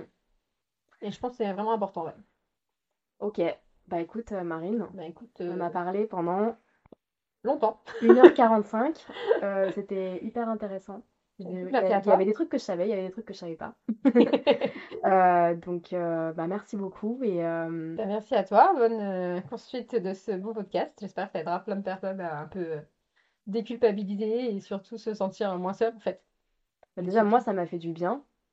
Et, et ensuite, bah, toi, je te souhaite un bel accouchement et puis Et une, une année euh, 02 pleine de belles choses. Ah, une année 02 avec euh, un enfant de 3 ans et un nouveau, donc je ne sais pas ce que ça donne en fait. Ça donne sans doute une année, euh, une année 0 euh, bien, euh, bien remplie, mais euh, je pense que tu poses moins de questions et à la fois de l'autre côté, euh, tu t'en poses d'autres sans doute. Mm. Que tu auras 7 ans. Peut-être hein. que, peut-être que ça impliquera un épisode euh, Si elle, le- année 02 de Marine, quoi. Voilà, j'espère que l'épisode vous a plu. Si c'est le cas, n'hésitez pas à mettre 5 étoiles sur votre plateforme d'écoute, ça m'aide pour le référencement. Si vous souhaitez soutenir le podcast, il y a le lien Buy Me a Coffee en barre d'infos. Vous pouvez aussi suivre les coulisses du podcast sur Instagram, at 021podcast avec un underscore entre chaque mot. N'hésitez pas à le partager à vos proches, à vos potes qui sont dans leur année zéro et aux personnes qui n'ont peut-être pas compris pourquoi vous étiez moins dispo après la naissance de votre bébé. Bisous